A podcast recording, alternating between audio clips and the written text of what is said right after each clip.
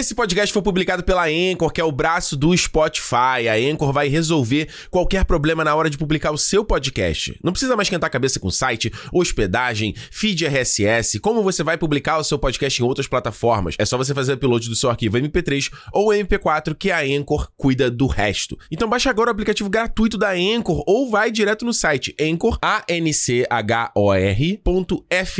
e começa agora a publicar o seu podcast.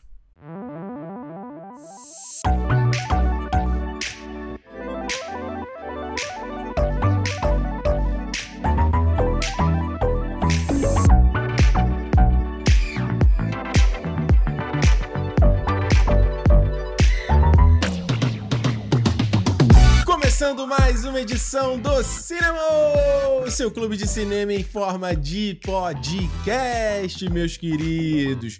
Ricardo Rente aqui com vocês em mais uma semana. Gente, não tá. Peraí, gente tá, tá no Réveillon, já estamos curtindo, já estamos brilhando. Adeus, ano velho, feliz ano novo. Quem tá ouvindo podcast? Quem tá gravando podcast? Alexandre.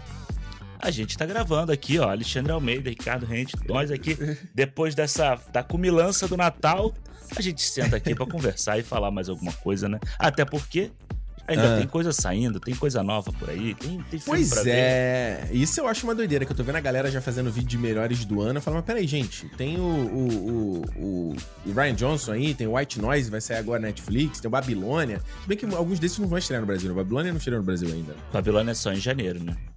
É, então tem isso também, né? Então é aquela coisa, por isso que tem dia no Brasil, porque já, já ninguém quer saber. Só o Avatar mesmo que lança. É, eu acho que o pessoal todo. Acho que todo mundo esperou o Avatar, né? Aí, inclusive, o Avatar que já bateu um bilhão de, de dólares em Maluco. 12 dias, eu acho, né? É, 12, 13 dias. 13 dias. E, e, aliás, vale dizer, porque a galera fica. Eu quero saber qual é o argumento agora, né? Qual, qual é o argumento do Avatar ter feito dinheiro? Ter feito uma boa bilheteria? Porque era o 3D no, em 2009, mas e agora? Qual é a desculpa? A desculpa é agora é que não tinha nada para ver, né? Ah, entendi. É. sempre tem uma. Quem quer sempre arranja uma desculpa, né? É, falando em ter coisa para ver, teve coisa para ver, porque chegou na Netflix a sequência do já o jovem clássico aí, criado pelo, pelo Ryan Godson, né? O Entre Facas e Segredos, Knives Out, que saiu o quê? Foi o quê? 2019? O Knives Out, talvez? Tem 2019. três anos, é. 19. Por aí, né? E aí chegou a segunda, né? A sequência da parada que é o Glass Onion, né? O cebola de vidro, digamos aí, que não nem traduziram pro Brasil, né? Não, uma zona, né? Esse título, né? Glass dá, né, Onion, gente? não, Glass Onion, um mistério Knives Out. Ou seja, tipo, Knives Out já tinha uma tradução, não Exato. foi traduzido, e o Glass Onion, que na legenda em português eu vi o pessoal falando, eles usam cebola de vidro o tempo inteiro, uhum. não traduziu por quê também, né? Que bagunça, né? Lembrando, Knives Out era entre facas e segredos, né? Exato. No, mas no... também imagina, cebola de vidro, um mistério entre facas e segredos. Caralho, não cabe na, Horrível. na tela Horrível. da Netflix, assim. Horrível. Ué, o Ryan Johnson falou aí, inclusive, que ele ficou meio bolado de ter que ter posto esse um mistério Knives Out, que ele não queria, né? Ele queria que o nome fosse só cebola de vidro, Glass Onion. Só que aí, meu amigo, aí, princesa, não dá, né, cara? Como é que as pessoas vão saber que, que é uma continuação daquela história? Mas é da mesma forma Pô. que o Morte no Nilo não tem um mistério, não sei o que, é. Poirot. E o outro é o Expresso do Oriente. Exato. É. Os livros da Agatha Christie todos não têm, tipo, né, ligação no título, assim, você sabe que tem os, o mesmo, a, mesmos personagens que aparecem e tal, mas eu entendo ele, mas é comercialmente dá, você tem que colocar isso, né? É, não dá, ué. Porque o Poirot tem todas as, as obras da Agatha Christie? Eu não sei. Mas pois é, porque aí se, tipo, o que, que, é, o que, que é a referência pessoal? Ela vai ver o, Dan, o Daniel Craig ali e vai entender que é um. É, que, que é, é, o Benoit. Exatamente, sabe? Olha, eu assisti, eu achei o filme muito interessante, cara. Eu acho que essa, essa parceria, essa coisa do Ryan Johnson ter ido pra essa vibe dele criar essa nova franquia dele, essa coisa de, desses filmes de mistério, né? Essa coisa, como a gente falou, inspirado muito na Agatha Christie, que ele não esconde a referência. E, e, vale lembrar que esse filme, ele é uma parceria com a Netflix, né? Porque o Knives Out, ele, eu não, não, vou lembrar, que foi Paramount, talvez tenha lançado, não lembro agora. Paramount ou Universal, talvez? É, não, não lembro. lembro. É, por aí. E o, esse agora, ele é exclusivo Netflix, né? Então ele fez uma parceria com a Netflix para fazer duas novas sequências para sair como original Netflix. Então vai ter um terceiro que ele vai ter que fazer também. E, e, continua dentro ali da Netflix a caixinha e tudo, né? Esse, pelo menos, ele teve um lançamento pro cinema, ficou, saiu ficou, o quê? algumas semanas, acho que no cinema. Uma semana só. Só uma? Mas no Brasil Só... também teve cinema, né? Teve, a galera comentando. Acho que foi no mundo inteiro uma semana, a primeira semana ali em novembro, sei lá, por aí. Início, uhum. Ou início de dezembro, não me lembro. Eu quase fui ver no cinema aqui, pô. É porque eu tive Covid uhum. na época e não consegui ir. Ah, tu ia mesmo? Porra, depois pra tu poder ver no lazer do lar? Tu ia Porra, mesmo? eu ia, mano. Eu ia, porque eu acho o primeiro. Eu vi o primeiro filme no cinema também e eu queria ver esse uhum. também. Eu a gente ia, não tipo... viu junto esse filme, não? Eu tô viajando, não, né? Não, eu vi esse filme, eu vi aquele Bombshell. Uhum. E depois eu dia. emendei no, no Knives Out. É. eu, cara, eu achei o mais legal desse filme, a, a, a, parada que eu gosto dele é justamente que ele. A única coisa que ele traz do filme anterior é o Benoit, entendeu? É tipo um filme completamente novo, do zero mesmo. Então você cria é, é, a ambientação toda do zero, os personagens novos, as relações novas, e é, e é, uma dinâmica completamente diferente, né? Porque se no primeiro você faz aquela coisa de da família e é um assassinato ali, é uma coisa meio quase jogo do detetive, né? É, Porque isso. é no mesmo ambiente, ali na casa da família e tal, é muito interessante. Nesse aqui você faz, você, você amplia né, o escopo no sentido de de, dele ser mais, ele ser mais expansivo, né? Ele tá na ilha inteira onde tá acontecendo a parada, você tem uhum. uma galera que eles não são, eles não são família, né? A relação deles é diferente, então você tem que criar essa relação. Até da questão estética de, tipo, primeiro ser uma parada com a vibe mais inglesa ou tonal, né? Muitos tons de madeira, os suéteres e aquelas, né? Os verdes e tudo mais. E agora você vai na parada, cara, Grécia, verão, Solar, aquele banho né? de cor. Porra, muito foda, cara. Isso foi muito foda. É, eu gostei, mano, eu gostei demais do filme, assim. Eu acho que essa coisa do tom ser muito diferente um do outro me surpreendeu, sabe? Porque, tipo. Beleza, você tá esperando como se fosse uma continuação, né? Um novo mistério e tal. Mas você pega o filme, ele é realmente diferente, sabe? Ele, por mais que ele tenha essa estrutura do, do quem fez, né? Do que, que aconteceu, de quem quem matou, da, igual os livros da Agatha, Agatha Christie e tal, quem roubou e tal. Uhum. O filme tem todas essas diferenças, sabe? Eu acho legal porque o primeiro filme, e até eles fazem essa piada, né? Que nem você falou do detetive. No primeiro filme eles já faziam essa piada, que alguém fala, pô, não sei o que, isso aqui parece um. Parece um tabuleiro do detetive. E nesse filme agora ele fala, né? Que tipo, ele não é bom no detetive, ele não sabe jogar detetive direito, porque são coisas muito óbvias para ele, fica muito difícil e eu achei muito legal isso. E eu acho legal como ele, o primeiro filme, o Ryan Johnson pegava a época que ele estava acontecendo, né? Então ele falava sobre coisa de imigrante e tal. E aqui é. ele transforma para um negócio desses de CEO, megalomaníaco, que está em, na, em voga agora, né? Com Elon Musk e tal. Então é muito é, legal. Até a pandemia, né? Ali pandemia. no meio da parada. Eu achei muito foda essa parada de, de, citar a pandemia. A galera tá usando máscara. Aí você tem lá a personagem da, da Kate, Kate Hudson. Hudson. com a máscara de tela, sabe? Então, tipo, eu acho que é, tem, umas sacadas de, de construção de personagem de, e de ambientação do filme que eu achei que me surpreenderam muito, assim. É, não, e tem um detalhe muito interessante, né? Porque você. Ele, eu, eu, vi o Aaron Jones falando que ele escreveu o roteiro em 2020, né? Eu acho que eles começam a filmar em 2021 esse filme, né? Um pouquinho no final de 2020. É, acho que sim. E eu tava vendo um detalhe que ele tava falando desse, dos pequenos detalhes de, de, de construção, né? Não, seja só você ver de um certo personagem lá fazendo pão, né? Igual a galera tava fazendo na época uhum. da pandemia. O outro pessoal jogando Among Us online, né? Verdade. E o detalhe das máscaras, né? Que eu achei fabuloso, porque você tem só a personagem da Kate Hudson que usa justamente uma, tipo uma renda, né, na cara. Uma renda. Que ela é uma personagem patética. Aí você tem o personagem do Leslie Odom Jr., que ele é o cientista, ele usa uma máscara própria mesmo, protegida. Uhum. A personagem da Kathleen Han, Catherine Han, ela usa uma máscara que todas as vezes fica caindo do nariz dela, fica indo pro queixo. Olha o detalhe. E a do, do Benoit é uma máscara mais estilosa, entendeu? Ela protege ali, né? Ela é toda Isso. junto com o figurino dele e tal. Muito foda esses pequenos detalhes, né? É muito legal, né? E é muito bom cada personagem ter essa, essa marca. E é, é meio aquela coisa, né? Tipo, parece realmente um livro. Que você pega uhum. e descreve cada personagem como ele é sabe? Ele mantém aquele padrão o filme inteiro, sabe? Tipo o Scooby-Doo. Sim. Sabe? Uhum. Que eles têm sempre o mesmo estilo de roupa e tal, não sei o quê. Sim. E, e, você vai constrói o personagem, você já sabe qual é a dele desde o início. E você uhum. vai. Isso é uma coisa que eu acho interessante no filme, sabe? Você. Se você tá ligado no filme, você, você, você pega a parada do mistério, do, do de toda a trama, muito rápido do uhum. que, que vai acontecer, sabe? Só que ele faz um, ele faz todo um jogo de como te contar aquela história, de você saber qual é o caminho até o assassinato, ou até, tipo, quem, quem matou quem, que é o, o interessante do filme, sabe? Ele é muito mais interessante isso. do que quem matou. Porque, eu, inclusive, eu acho que isso é, é, uma, é um mérito do primeiro filme também. Uhum. Sabe? Tipo, desculpa o spoiler aí quem não viu o filme, mas, tipo, no desculpa, primeiro filme, né? a gente tá ligado que o, todo mundo é filha da puta, né, na história. Uhum. Mas que quem fez a parada, fica claro logo no, no, naquele papo da Ana de Armas com o Chris Evans, que foi ele que, que, claro. que ele tá armando pra cima dela, entendeu? Mas o é, mais tipo... babaca de todos é o. É, o cara. Porra, então eu acho que esse é o caminho legal, depois a gente descobrir como é que foi feito. Que, o negócio que foi no primeiro filme, né? Que o remédio foi trocado, mas no final das contas ela trocou de novo.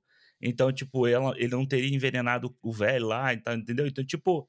E agora, nesse filme, ele faz a mesma coisa. Quando ele. Quando você tem ali no meio do. quase na metade do filme, que ele dá um giro na, na história.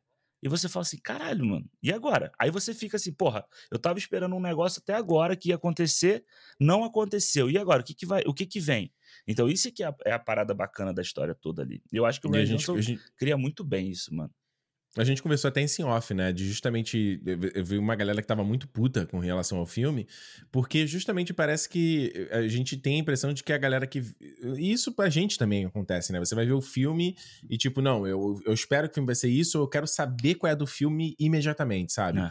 E o Ryan Johnson, para o bem ou para o mal, ele tem essa mania de tentar subverter essas expectativas, né? Então você é. vai desde do, do Looper, que eu não gosto, por exemplo. Ele vai uhum. pra uma toada e. Tanto que eu gosto só do primeiro ato do filme. É, Aí ele vira uma outra coisa que eu. Ah, não é, é maneiro. Aí ele vai no último Jedi, ele faz a mesma coisa. No primeiro Knives Out, ele faz a mesma coisa. E agora, nesse aqui, ele faz a mesma coisa. Nesse aqui, acho que ele vai mais a fundo ainda. É, porque sim. ele, desde o material promocional do filme, ele começa a vender uma coisa. Ele começa a te apresentar uma parada. Ó, esse aqui é o mistério. É esse aqui que vai acontecer, tal, aqui. Quando você chega lá, o que que é o... Sem dar spoiler aqui, óbvio, né? Isso. Mas o que que é o mistério que ele tá apontando no material de marketing vira uma piada dentro do filme. Muito é. boa, por sinal. Muito. E ele subverte a tua expectativa. Então, talvez, digamos, com spoilers suaves, né? Uhum. Porque você já vai esperando isso. Ele subverte a expectativa de você mudar o foco de quem é de fato a pessoa que morreu, entendeu? Exato. Você acha, você vai achando que é uma coisa, aí numa hora do filme você acha que é outra coisa, para no final ser uma outra coisa. Uhum. E não tem uma parada que, que o Ryan Johnson tava falando numa entrevista, eu esqueci qual foi o canal, sei lá, GQ, alguma coisa que deu uma entrevista, é ele falando é que... aquele vídeo que você me passou? É, tem esse, e ele falou também no podcast do Mark Maron, é, que foi muito bom até esse papo. Porque eu não sabia que o Ryan Johnson é um, é um apreciador de charutos. Maneiro. Maneiro. E aí ele, ele fala que o, Mark Maron falando assim, pô, eu tava vendo um filme muito interessante e tal, mas não tem muito como você matar a charada, né? Ele falou, cara, as, o objetivo dessas histórias não é te dar as ferramentas para você matar a charada. É para você acompanhar a história. Você tá hum. acompanhando uma história como qualquer outra, entendeu? Claro que o lance de tentar te instigar para você porra, quem será que é? Aquele cara que fez ali. Se a proposta da obra for essa, beleza, mas geralmente essas histórias não são é. para isso. Porque muitas vezes, porque como ele é um, ele é um narrador ali no caso, ele, ele, ele, ele pode ser um narrador não confiável, ele não vai te dar todas uhum. as informações no primeiro momento, ele vai te mostrar uma outra perspectiva. E nesse filme aqui, então, no primeiro ele já fez isso, nesse aqui ele faz mais ainda. É. E às vezes é até estranho, porque quando você vai no começo do filme, Parece que a montagem dele tá meio esquisita, parece que tá faltando cenas. O personagem não tá num lugar, daqui a pouco ele tá no outro. Uhum. E aí, conforme vai avançando, ele começa a preencher essas Isso. cenas, esses gaps, entendeu? Aí ele te mostra uma outra perspectiva, ele te mostra um outro ponto de vista. A pessoa saiu pra falar com alguém, aí ele mostra o que aconteceu naquele ponto, sabe? É. E aí você. É legal que você, retroativamente, você vai montando esse quebra-cabeça. Então é legal até um filme para você reassistir depois, né? Uhum. E, e montar esses pedaços, né? Não, é muito legal. Essa estrutura toda de você recontar o filme, né, no, do meio para frente, né? Você tá recontando sobre outro ponto de vista, é muito é muito interessante. E me pegou, tipo, desprevenido, assim, porque eu não tava esperando isso. Porque no primeiro filme, você tem meio que isso, mas é tipo. É como se fosse o depoimento da Ana de Armas pro Benoit, né? Da personagem uhum. dela. Quando ela, quando ela conta o que aconteceu e tal, ele vai e volta na história.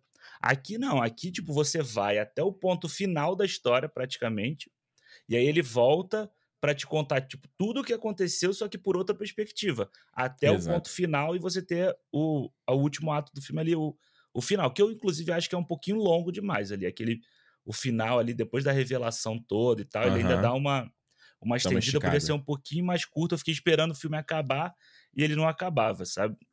Talvez Mas... aquele ali seja o momento mais pesado da crítica dele a esses bilionários, né? É. Porque a galera tá, tem uma galera ficando puta aí, os Musk Minions, né? Elon Musk Minions aí estavam ficando putos. Sendo que eu, eu, nessa mesma entrevista ele fala que ele não escreveu, ele não fez. Nin... É igual, igual lá no, no Não Olhe para Cima, né? Não, não é ninguém especificamente, né? Mas o cara pincela as pessoas que a gente sabe. Lá vai aquele cara lá, o. o não só o Elon Musk, o Jeff Bezos, mas aquele maluco lá da Virgin também, lá, aquele que é outro milionário ah, e tal, é, né? o Steve, não sei o que, não é? Não. É. Esqueci o nome dele também. É, tal do, eu, eu sei que vai é. pincelando um... daqui e daqui, ou seja, dos caras, daquela ideia. A, vibe que ele fala, tipo assim, dessa ideia que na nossa cultura a gente associa essas pessoas que têm muitos, muitas posses, muito dinheiro, a pessoas brilhantes. Uhum. Porque a gente é condicionado a acreditar que você só vai virar isso se você estudar, se você trabalhar, se você correr atrás, se você. Então, a pessoa que tem tudo isso, você, automaticamente você tem, né? Oh, então, a pessoa ela fez isso, ela trabalhou muito, ela ralou muito, ela é muito inteligente porque ela estudou muito. Não, e no fim do dia, como no caso do Elon Musk, cara, né? Pai lá da mina lá de diamante uhum. na porra da África, é isso, o cara ganha aquilo ali, né? E é muito mole, né? E é, é, fácil, o cara já pulou várias etapas. Então o personagem do Edward Norton, ele vira desde a parte de quando eles estão chegando na ilha, que aparece um cara misterioso e já injeta um negócio neles, e a gente não precisa usar mais uma máscara, ele fala, não, você, tá, você vai ficar bem, relaxa. e, aí, e ele não desenvolve isso, ele não perde, perde tempo falando o que, que é isso, injetou o quê? Uma vacina? O que, que é aquela parada? Ninguém sabe, sabe? E não precisa também, não faz diferença na, na história você ter que entrar ali e tal. Então ele cria, ele cria um artifício para você não precisar ficar usando o ator usar a máscara e tal, e pronto. Você tem uma, uma cura ali e, e vai, né? Isso. Agora, bicho, eu achei que. Assim, é, é, difícil, né, a gente comparar com o primeiro. Isso, hum. porque o primeiro tem um elenco foda também, né? Sim. Você tinha lá Jamie Lee Curtis, você tinha o Michael Shannon, você tinha o Christopher Plummer, Ana de Armas, Don Johnson, Chris Evans, Don é. Johnson, gente pra cacete foda, né? é. né? Mas aí você pega esse filme aqui, mano, o elenco é tão bom quanto, sabe? E eu Sim. acho que o primeiro filme tem um tom meio comédia, mas é uma comédia meio dark, assim, sabe? Uhum. Uma coisa meio tipo soturno e tal. Esse aqui você tem uma comédia mais meio que escrachada, uma comédia de gente estúpida. Sabe? De Sim, você... não. E, e, você vê que, não só da parte de você ter um monte de participação especial no filme, uhum. um monte de gente famosa, ator famoso, que você não sabe. Mano, só um que eu falo, o Stephen Soderheim, que é lá, cara. É. Mano, o, o cara lá, da, da, da brother, compositor, música, faleceu, foi esse ano, ano passado, né? O cara tá é. tá no filme, mano. Fazendo tem, um, um, é. um, papel ali que tu nem imagina, sabe? Tem até uma dedicatóriazinha pra ele no final do filme, né? É, e imagino pra Angela a Glansbury também, né? Que Isso, faleceu é. também esse ano, né? É, e aí eles botaram, tem o, o, porra, a parada com Kanye West lá, todas as brincadeiras. Porra, a brincadeira da kombucha do Jared Leto. É muito bom. Não, e a pimenta do Jeremy Renner também. Porra, cara, muito bom. É, é muito, muito bom. bom. sabe? E o mais legal, cara, se tem uma parada, esses são os dois filmes, tá? O de design de produção desses filmes é muito foda, porque é. você, é. você consegue fechar os olhos esteticamente, sabe? Compos, os cenários, as roupas, os, os acessórios deles, uhum. sabe? São tudo diferente. Esse aqui, cara, não só aquele escritório do Edward Norton lá, né? A cebola de vidro, é maravilhoso, cara. Aquele, aquele, eu não sei o nome específico, mas aquele, aquela caixa que eles recebem. Aham, é muito legal. pista. É muito foda, sabe? É muito e legal. aí, e, e, isso é muito, é muito bacana porque se você tem uma memória mais visual, eu como eu tenho, você, às vezes você fecha o olho, você consegue muito facilmente distinguir os dois filmes, né? Eles é parecem assim. muito diferentes, né? É, não, ele é muito. Eu acho que é muito diferente, até em tonalidade, cores e tudo, ele é uhum. todo diferente. E, mas eu acho mas que. De pra... símbolo, lembra? Lembra que no primeiro tinha daquele trono com as facas, né? Que ficou. Que vira quase icônico aquela parada. Exato. Né? E o que eu te falei ainda, até a subversão. Eu vi o Ryan Johnson falando que ele não entendeu como é que aquele suéter do Chris Evans no primeiro filme virou meme, porque as pessoas passaram a gostar, mas virou. Virou. É. Ele, é. eu, eu, vejo ele, sub, ele criando um novo, que é aquela, aquele conjuntinho e o lencinho do Benoit. É. Porra, Caraca, Sim. cara, ele, ele, entra na, ele entra na piscina com aquela roupa. Mano, é muito bom. Ele tá, ele tá o próprio Fred do, do, do Scooby-Doo, né? Com esse lencinho ah, é. no, pescoço. Total. Assim. E o cabelinho empolado, né? Total. E, porra, mano, eu acho o Daniel Craig, cara, ele, eu acho ele incrível fazendo o primeiro e acho ele incrível fazendo esse segundo. Uhum. Porque você vê que o Benoit, pra ele se meter no meio daquela galera ali, e é legal você, você ver o filme pra, pra, pra ver bem isso, ele muda um, o jeito dele. Assim como no primeiro filme, ele muda o jeito dele para falar com aquela família e ele é mais debochado com eles e tal, porque eles eram uns caras debochados. Aqui ele passa a ser um cara meio estupidão também, assim, sabe? Tipo, faz, faz umas piadas meio besta. Mano, a, a piada do iPad para mim meio passivo agressivo, né? Não, a do iPad foi foda. Eu ria, mas eu ria aqui, que puta que eu falei, cara, não é possível, sabe? Tipo, e o Daniel Craig é muito bom, mano. Quando ele faz a virada de chave para ele virar o detetive realmente, sabe? Quando ele tem que fazer toda a exposição e tal, ele é muito bom. Ele é muito bom. É. E ele e é some, é... né? Até uma parte no filme, né? Tipo, você vê que ele, ele dá uma. Ele sai um pouco de cena, né? Acho que é. no primeiro, ele, como tá ali, ele fica, a verborragia, aquele sotaque e tal. Nesse aqui tem uma parte que ele dá uma desaparecida até, né? Ele, é, ele fica nesse... de escanteio. E nesse filme da. Esse filme, esse vídeo da GQ, ele fala, o Ryan Johnson fala isso, né? Que é, que é, é, muito importante que o Benoit seja um personagem, o personagem importante do filme, né? O detetive principal e tal, mas ele tem que agir como coadjuvante, porque a história principal é o crime, é o relacionamento entre aquelas pessoas, assim como no primeiro era o da família. E aqui ele, então ele, ele é o detetive, ele é o cara que tá, tipo, por cima, né, ali da, da história toda, mas ele não é a história principal.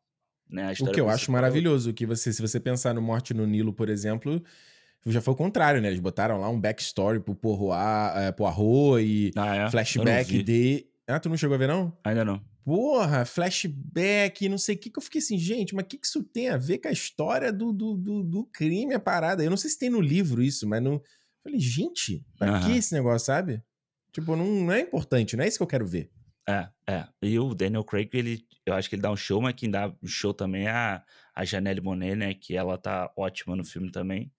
É. acho que todo mundo tá bem, mano. Todo acho mundo. que, tipo, até o, o Bautista ali, ele tá fazendo um Drax, um Drax de, de, de direita, assim, extrema direita, sabe? Uma coisa uh -huh. meio perturbada, assim. Acho que todo mundo tá bem, assim, não tem ninguém que você aponte. Eu achei até que a, a menina lá, a Catherine Hannon, ela ia aparecer mais. Acho que o personagem dela é o que menos acrescenta ali, assim, sei lá, ela tem um papel, mas acho que ela fica naquela com o Leslie Odom Jr. ali, eles Meio que a história deles é muito parecida, o porquê da questão lá que, que tem no filme e tal, o, o MacGuffin Sim. lá do filme e tal. Então, tipo, acho que só esse, assim, que pra mim fica mais, mais de, me, meio mal aproveitado, vamos dizer assim. Saquei. É, pra mim, eu acho, cara, eu daria pra esse filme um 4,5 é. estrelas, talvez, é. Uh, eu acho, eu, eu, gosto, eu, eu, gosto ainda mais do primeiro, mas acho que talvez mais por causa do elenco e de um pouco da, da, da ambientação e tal, coisa das facas eu acho legal, uhum. Ana de Armas, mas esse aqui é tão é tão legal quanto, é um filme tão divertido quanto é. e, pô, olha, fica aqui na torcida pelo próximo filme aí, porque você vê que o cara tá fazendo um bagulho que ele que ele gosta, sabe? Que ele tá, ele tá criando uma, uma franquia dele, assim, sabe? Exato. Isso é muito foda. E original, né? Eu acho maneiro ser original, sabe? Do tipo, o, person... o Benoit Isso. é um personagem que ele criou. Sabe? Isso. É uma parada muito legal e, mano, é aquele negócio, né? Bem, não é à toa que ele embolsou 100 milhões de dólares, né? Né, tá fraco, né? Pra vender isso pra Netflix. E a Netflix fez questão que o Daniel Craig estivesse. Então eles pagaram quase a mesma coisa, a mesma coisa para ele também. para garantir Puta ele lá. Tá merda.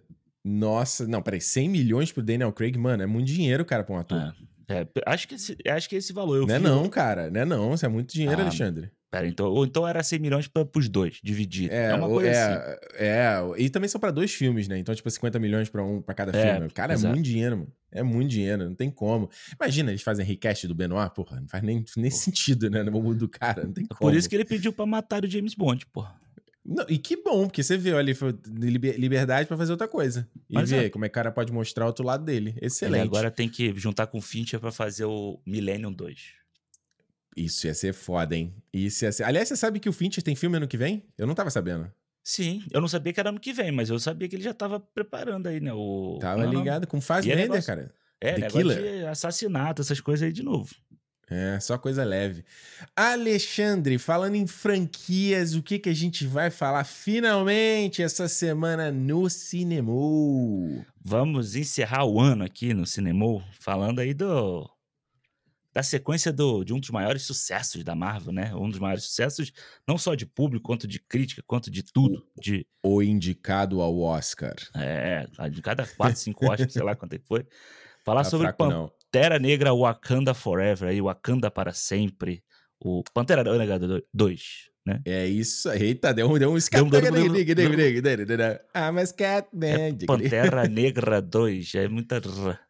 Pantera Negra 2, Wakanda pra sempre, aí, sequência do filme de 2018, né? Que a gente achou que não ia ver a luz do dia esse ano, porque foi um filme recheado de problemas de produção, mas que finalmente estreou em novembro e a gente finalmente vai falar aqui sobre esse filme, que é tudo que é Marvel a gente fala, porque somos dois Marvetes safados. Safados. Então a gente não pode deixar passar. A gente fala tudo, fala do especial de Natal, fala de lobisomem na meia-noite, fala de, fala de tudo. Fala de tudo. De série, a Bo... gente falou, mandou até, botou até série aqui pra falar. Pô. Boné tá fazendo, a gente tá fazendo junto. Não tem como, né? Inclusive, Ricardo, pra quem está vendo o vídeo, tá vestindo o boné. Hoje eu tô de, hoje eu tô de Kevin Feige. Quem, já, teve algum filme da DC aqui que você vestiu alguma coisa da DC? Não. Aí. Ué, manda, manda pra mim que eu visto, porra. Se o, se o James Gunn quiser mandar um pra mim, eu, eu eu vou lá eu na casa dele, bater lá na casa dele aqui. É, fala lá. Fala, fala aí, James Gunn, tu deixou um negócio aí na portaria? Pô, um bonezinho, bonezinho do Peacemaker, eu fazia total, de boa. Pô, show, de né? boa. Tem que, tem que fazer esse merchandising. Tem que, o James Gunn, ele tem que. Tudo bem que ele já tem um visual icônico, né? Que eu já terei que criar um visual icônico dele. Mas ele já tem com aquela cabeleira branca, aquela barbinha, é. agora aquele, esse novo estilo que ele assumiu, já meio que criou, né? É, é ele, tá, ele tem cara de cientista maluco, né? Cientista maluco é ótimo. Olha só, gente, vamos falar com todos os spoilers aqui de Wakanda para sempre. Se você não viu o filme ainda, então você ouça pessoal quanto risco, mas o filme já estreou há mais de um mês, então pelo amor de Deus, né? Já tá Lembrando, tá quase indo quiser... pro Disney Plus, né? É, pois é. Quiser falar com a gente, feedback arroba cinemopodcast.com. Você falar o que você não pode mandar mensagem sobre qualquer assunto, mas se quiser falar sobre Pantera Negra ou Wakanda para sempre, a gente vai ter o maior prazer de ler a tua mensagem. Você também pode me deixar aqui no espaço de comentários do YouTube, ou se você está ouvindo pelo Spotify, tem lá o campinho de espaço lá de comentários no Spotify, pode falar com a gente. E, e lembrando que esse programa aqui só é possível porque nós temos queridos fãs sócios, a galera que gosta do nosso projeto e está junto, colaborando apoiando para manter esse projeto independente vivo. Então, se você quiser fazer parte também, se você ainda quiser manter o Cinemol vivo, é só em clube.cinemopodcast.com que você vai ser redirecionado para o Catarse e aí você pode ir lá fazer aquela contribuição recorrente a partir de 10 reais. Todo mês aí você faz a contribuição, vai fazer parte do nosso fã-clube. Ou se você não quiser fazer uma coisa recorrente, pode também fazer de uma vez só, uma doação só, entendeu? O valor que você quiser, é aquela caixinha de fim de ano. E aí é, é a maneira de você, como eu te falo, cara, é um projeto independente, a gente aqui tá, né, faz o possível para manter o projeto no ar e, obviamente, se tem a galera que contribui financeiramente para a gente pagar as contas, melhor ainda. Beleza? Exato. Olha só, Wakanda para sempre. Primeiro a gente tem que falar aí de uma coisa que, que nos aborreceu muito né, em 2020 e que obviamente muda totalmente a trajetória desse filme aqui, que foi o falecimento do Chadwick, né? Eu lembro é. que a gente estava gravando o cinema, a gente terminou de gravar cinema. Foi. E a gente viu a notícia, eu lembro que tu ficou com a cara... Mano, uhum. falou, aí eu abri, eu falei, cara, não é possível sabe? Eu é. vou te falar um negócio. Independente e a gente decidiu de... fazer na hora, né? A gente falou assim: não, a gente tem que fazer, a gente tem que falar alguma coisa aqui para já sair no próximo, né? Pô, não, exato, sem dúvida nenhuma, cara. Eu acho que às vezes sempre, é, é, é, independente do resultado do filme, independente do que, que é o Wakanda para sempre ou não, eu acho que, que é, um, é um milagre esse filme tá saindo, sabe? É. Porque não só a questão de problema de pandemia, de, de os caras terem que fechar o set, parar de filmar por causa de, de gente contaminada e tal, eu acho que você. É, a gente tem que lembrar que são pessoas por trás disso, são pessoas que estão fazendo isso, sabe? Você tem o cara, o Ryan Coogler, que era um cara próximo do Chadwick, foi um cara que criou uma desenvolveu uma amizade com ele no primeiro filme. E, e, e, te fala assim, mano, você agora, você acabou de perder essa pessoa e você escreveu um roteiro pensando nessa pessoa, né? Falas para essa pessoa falar e ela não tá mais aqui. É. Como é que você segue em frente? Como é que você consegue capitanear esse projeto? Como é que você consegue escrever um roteiro, sabe? Para uma sequência depois. Então, assim, independente de qualquer coisa, só isso para mim já é muito impressionante, sabe, Alexandre? É, é, eu acho também. Acho que você ter força para fazer, para reescrever isso depois, né? Tipo, para você repensar todo o projeto, porque é uma tragédia que abalou todo mundo ali, sabe? Tipo, todo mundo que fez o primeiro filme ficou muito próximo a ele. Todo mundo na Marvel gostava dele, todo mundo no cinema gostava dele, sabe?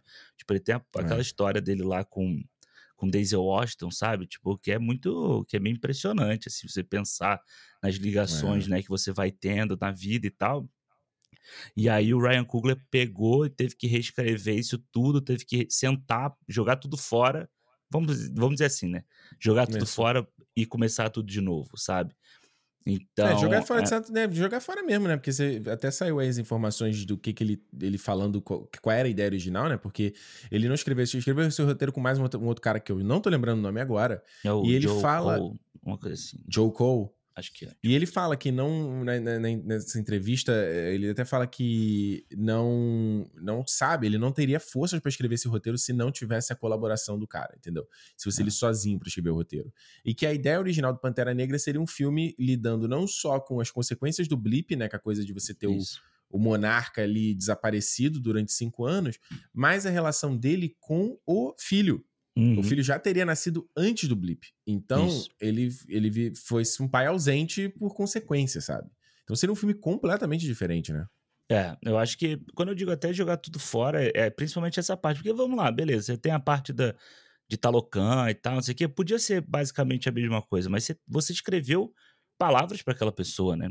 E eu acho é. que quando eles tomam a atitude de não recriar o Chadwick, sabe, de digital, ou não utilizar outra pessoa, não fazer um recast, né? é, fazer um recast do personagem. Eu acho que é, é, uma, é uma coisa que você vê que, que não é só uma decisão artística, sabe? É uma decisão pessoal, é uma decisão de, porra, de quem gostava daquela pessoa e você manter o legado dela para sempre como aquele personagem. Eu Talvez... acho que se reescalar seria uma. Eu não acho que seria uma boa ideia. Eu vi muitos comentários da galera falando: ah, seria melhor tivesse escalado, porque o personagem do T'Challa podia ter rendido mais tal, não sei o quê. Mas eu acho que, cara, o Chadwick, ele foi um cara que, com um, né, um filme mesmo, assim, né? Ele tinha aparecido no Guerra Civil só antes. Mas eu acho que ele foi um cara que ele, ele é igual o Robert Downey Jr. com o Tony Stark, assim, sabe? É. Tipo, do primeiro você falou assim, já não conseguia desassociar o personagem, entendeu? Ele e o personagem era uma coisa só. E aquela coisa que eu sempre falo de como os atores da Marvel são embaixadores da marca. Isso. E alguns atores, eles mano, eles viram o personagem é. fora da tela, entendeu? Do que que eles falam. Ele falou na, naquele pronunciamento do. Acho que é o SEG, quando eles ganharam que ele fala lá to be young, uh, como é que é? é? Sobre ser negro, jovem e talentoso, né? Uhum. E, acho, e, acho, e, e, tão inspirador e o quanto que o que, que você pode fazer se você lembrar que você né, se a sociedade não te botar amarra, sabe? É. Ele conta a história daquele do, dos meninos que estavam com câncer, que nem a gente não sabia que ele tinha câncer também na época, né? uhum. né? E os garotos queriam ver o filme, que o filme inspirava esses moleques, os garotos morreram antes de ver o filme. Então, é, quando ele fala na entrevista que voltou recentemente, que ele fala, ah, o que a gente pode esperar? O que você gostaria de ver no Pantera Negra 2? Ele fala, não, cara, eu vou estar tá morto, assim, sabe? Então, quando você olha para trás e faz essas conexões, os personagens que ele interpretou no cinema, né? Quando ele faz lá no 42, quando ele faz o, faz o James Brown, é. sabe? Quando ele vai fazer o, o, o, Oh, meu Deus, quando ele vai é, caraca, me deu um branco agora completo. Quando ele foi fazer o, o, o, destacamento Blood. Isso. Saca? Tipo, é o cara que ele tava muito ligado com a história dele. Sabe? É. Ele é um cara que tava muito ligado com a cor da pele dele, sabe? É. E tipo, então, não é só simplesmente pegar um, ah, pegar um ator e botar um outro cara. Uhum. Saca? Da mesma forma que eu acho que o Pantera da Shuri, ela não sustenta o filme porque o vácuo do T'Challa é muito grande. Mano, você imagina um outro ator, cara. Não é. É, e eu acho que. Eu, eu nem sei que outro ator aceitaria fazer isso, sabe? Tipo assim, depois da comoção toda que foi o que aconteceu, a não ser que, tipo assim, sei lá, num desejo de antes dele morrer, ele tivesse deixado isso para alguém, sabe? Ele tivesse passado, falado para passar isso para alguém e tal. Porque fora isso, eu acho que ninguém pegaria esse papel, sabe? Você pode é. fazer. É como eles estão tentando, como eles vão tentar fazer, com certeza, né? A partir da, da cena pós-crédito e tal. Você dá uma, uma outra cara pro personagem, tipo, de outra forma, mas reescalar ele, depois do que foi o primeiro Pantera Negra, inclusive, so, como culturalmente, sabe? Porque o Pantera Negra não é, um, não é só um filme de sucesso porque é muito bom, porque é pré guerra civil, guerra infinita e tal, não sei o quê. Ele é um, um sucesso de cu cultura, né? Ele é, ele é, um, é. um fenômeno cultural. Você, Total. Eu, eu, me lembro. As muito... músicas, a, o, as, os temas. É. Wakanda Forever, Imbambe. Não, se bem que Imbambe já vai. Não, se bem que Imbambe já aparece no primeiro, né? Aparece. Tipo, tipo, não tem, isso ficou marcado, cara. É, e, de representatividade mesmo, sabe? De você, tipo. É, tinha a loja da Disney aqui, né? Aqui perto de casa. E você ia lá e na época as crianças estavam, tipo, apontando pra, pra boneca da Shuri, apontando pro boneco do, do T'Challa, entendeu? Então, tipo assim, as crianças fantasiadas, as pessoas iam para o cinema e se reconheciam lá no, naquele herói. Então, tipo, é, é, uma coisa muito forte. É pra, e ele era o, o, bastião da representação daquilo. Tanto que quando ele, o personagem dele, entre aspas, morre no, no Guerra Infinita, todo mundo ficou muito chocado daquilo acontecer. E Total. não à toa ele é tipo a cara, a primeira cara, vamos dizer assim, que aparece voltando no, nos portais lá, entendeu? Não, é o que dá, é, é, é uma parada que eu acho que é um, é um toque de mestre no, no Ultimato, quando eles fazem justamente aquela volta, e o tema do Alan Silvestre, aquela coisa tão docinha, né? De, uhum. Dele aparecendo com aquela luz dourada atrás dele, como se ele fosse um santo, brother. Exato. Muito foda. É, é. muito é. foda. É. E aí, eu acho que para esse filme aqui, realmente, eles tinham essa sei lá, mano, era, é, era praticamente um trabalho de Hércules, assim, sabe? para tentar tirar ele do papel, dar, fazer dar certo. E eu acho uhum. que acho que a melhor coisa que eles puderam fazer foi a forma como o filme começa. Sabe? Uhum. Acho que você... A gente chegou a falar isso aqui no cinema, de que tipo já seria bom que começasse do funeral é. e, e não, não, eles até fizeram uma coisa anterior para justamente casar com a jornada da Shuri, que é uma coisa dele ter uma doença que eles não tocam também. Isso me surpreendeu. E ela ser a pessoa tentando achar a resposta, né? Ela ser a pessoa da ciência que consegue curar tudo, criar tudo, uhum. inventar tudo. Ela chega num ponto onde ela não, não consegue. É, e eu acho que é, é, eu acho que é inclusive uma homenagem a ele, do tipo assim, mano, ele tinha uma doença que todo mundo né, os cientistas, os, os médicos, todo mundo está sempre procurando uma, uma cura e tal, e você não consegue achar, e a gente perde pessoas que a gente acha que a gente nunca vai perder dessa forma. É. Entendeu? E, a, e acontece a mesma coisa com o personagem dele, sabe? Então, tipo, é muito. Eu, quando assisti lá o. Quando assisti o filme, foi uma coisa que pegou todo mundo de surpresa, assim, sabe? É, uhum. Como ia começar. Porque, tipo, a gente, sei lá, a gente imaginava que, pô, morreu numa batalha, sabe? Morreu de forma heróica, aquela coisa assim. Não, mano, ele morreu realmente por uma doença que ele tinha e ele carregava sem falar com ninguém, né? E quando descobre já é, já é tarde demais, assim. Então, tipo, é, é, é, é. basicamente o que aconteceu com ele pra gente, né? Que a gente via lá ele até o dia que ele apareceu muito magro, de cadeira de roda e tal, e deu logo tempo é. depois ele, ele morreu, entendeu? Então, tipo. É. E aí vem o funeral. E, tem, e, e acaba quebrando. Bonito quebrando uma coisa que é, que é uma parada interessante quanto, quanto tema do, do, dos filmes, considerando o primeiro filme, e até o Guerra Civil mesmo, que é justamente quando você perde o, o, no primeiro Pantera, né, você tem a coisa do T'Challa ter que virar o líder, o monarca, no momento que ele não tá preparado, né?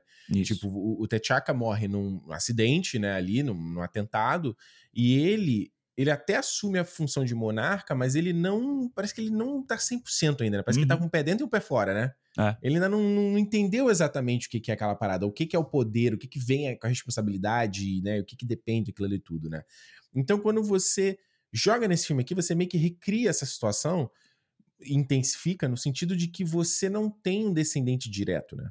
Porque a uhum. coisa da sucessão, de como funciona a, a, a, monarquia do, de Wakanda, não é muito bem definido, né?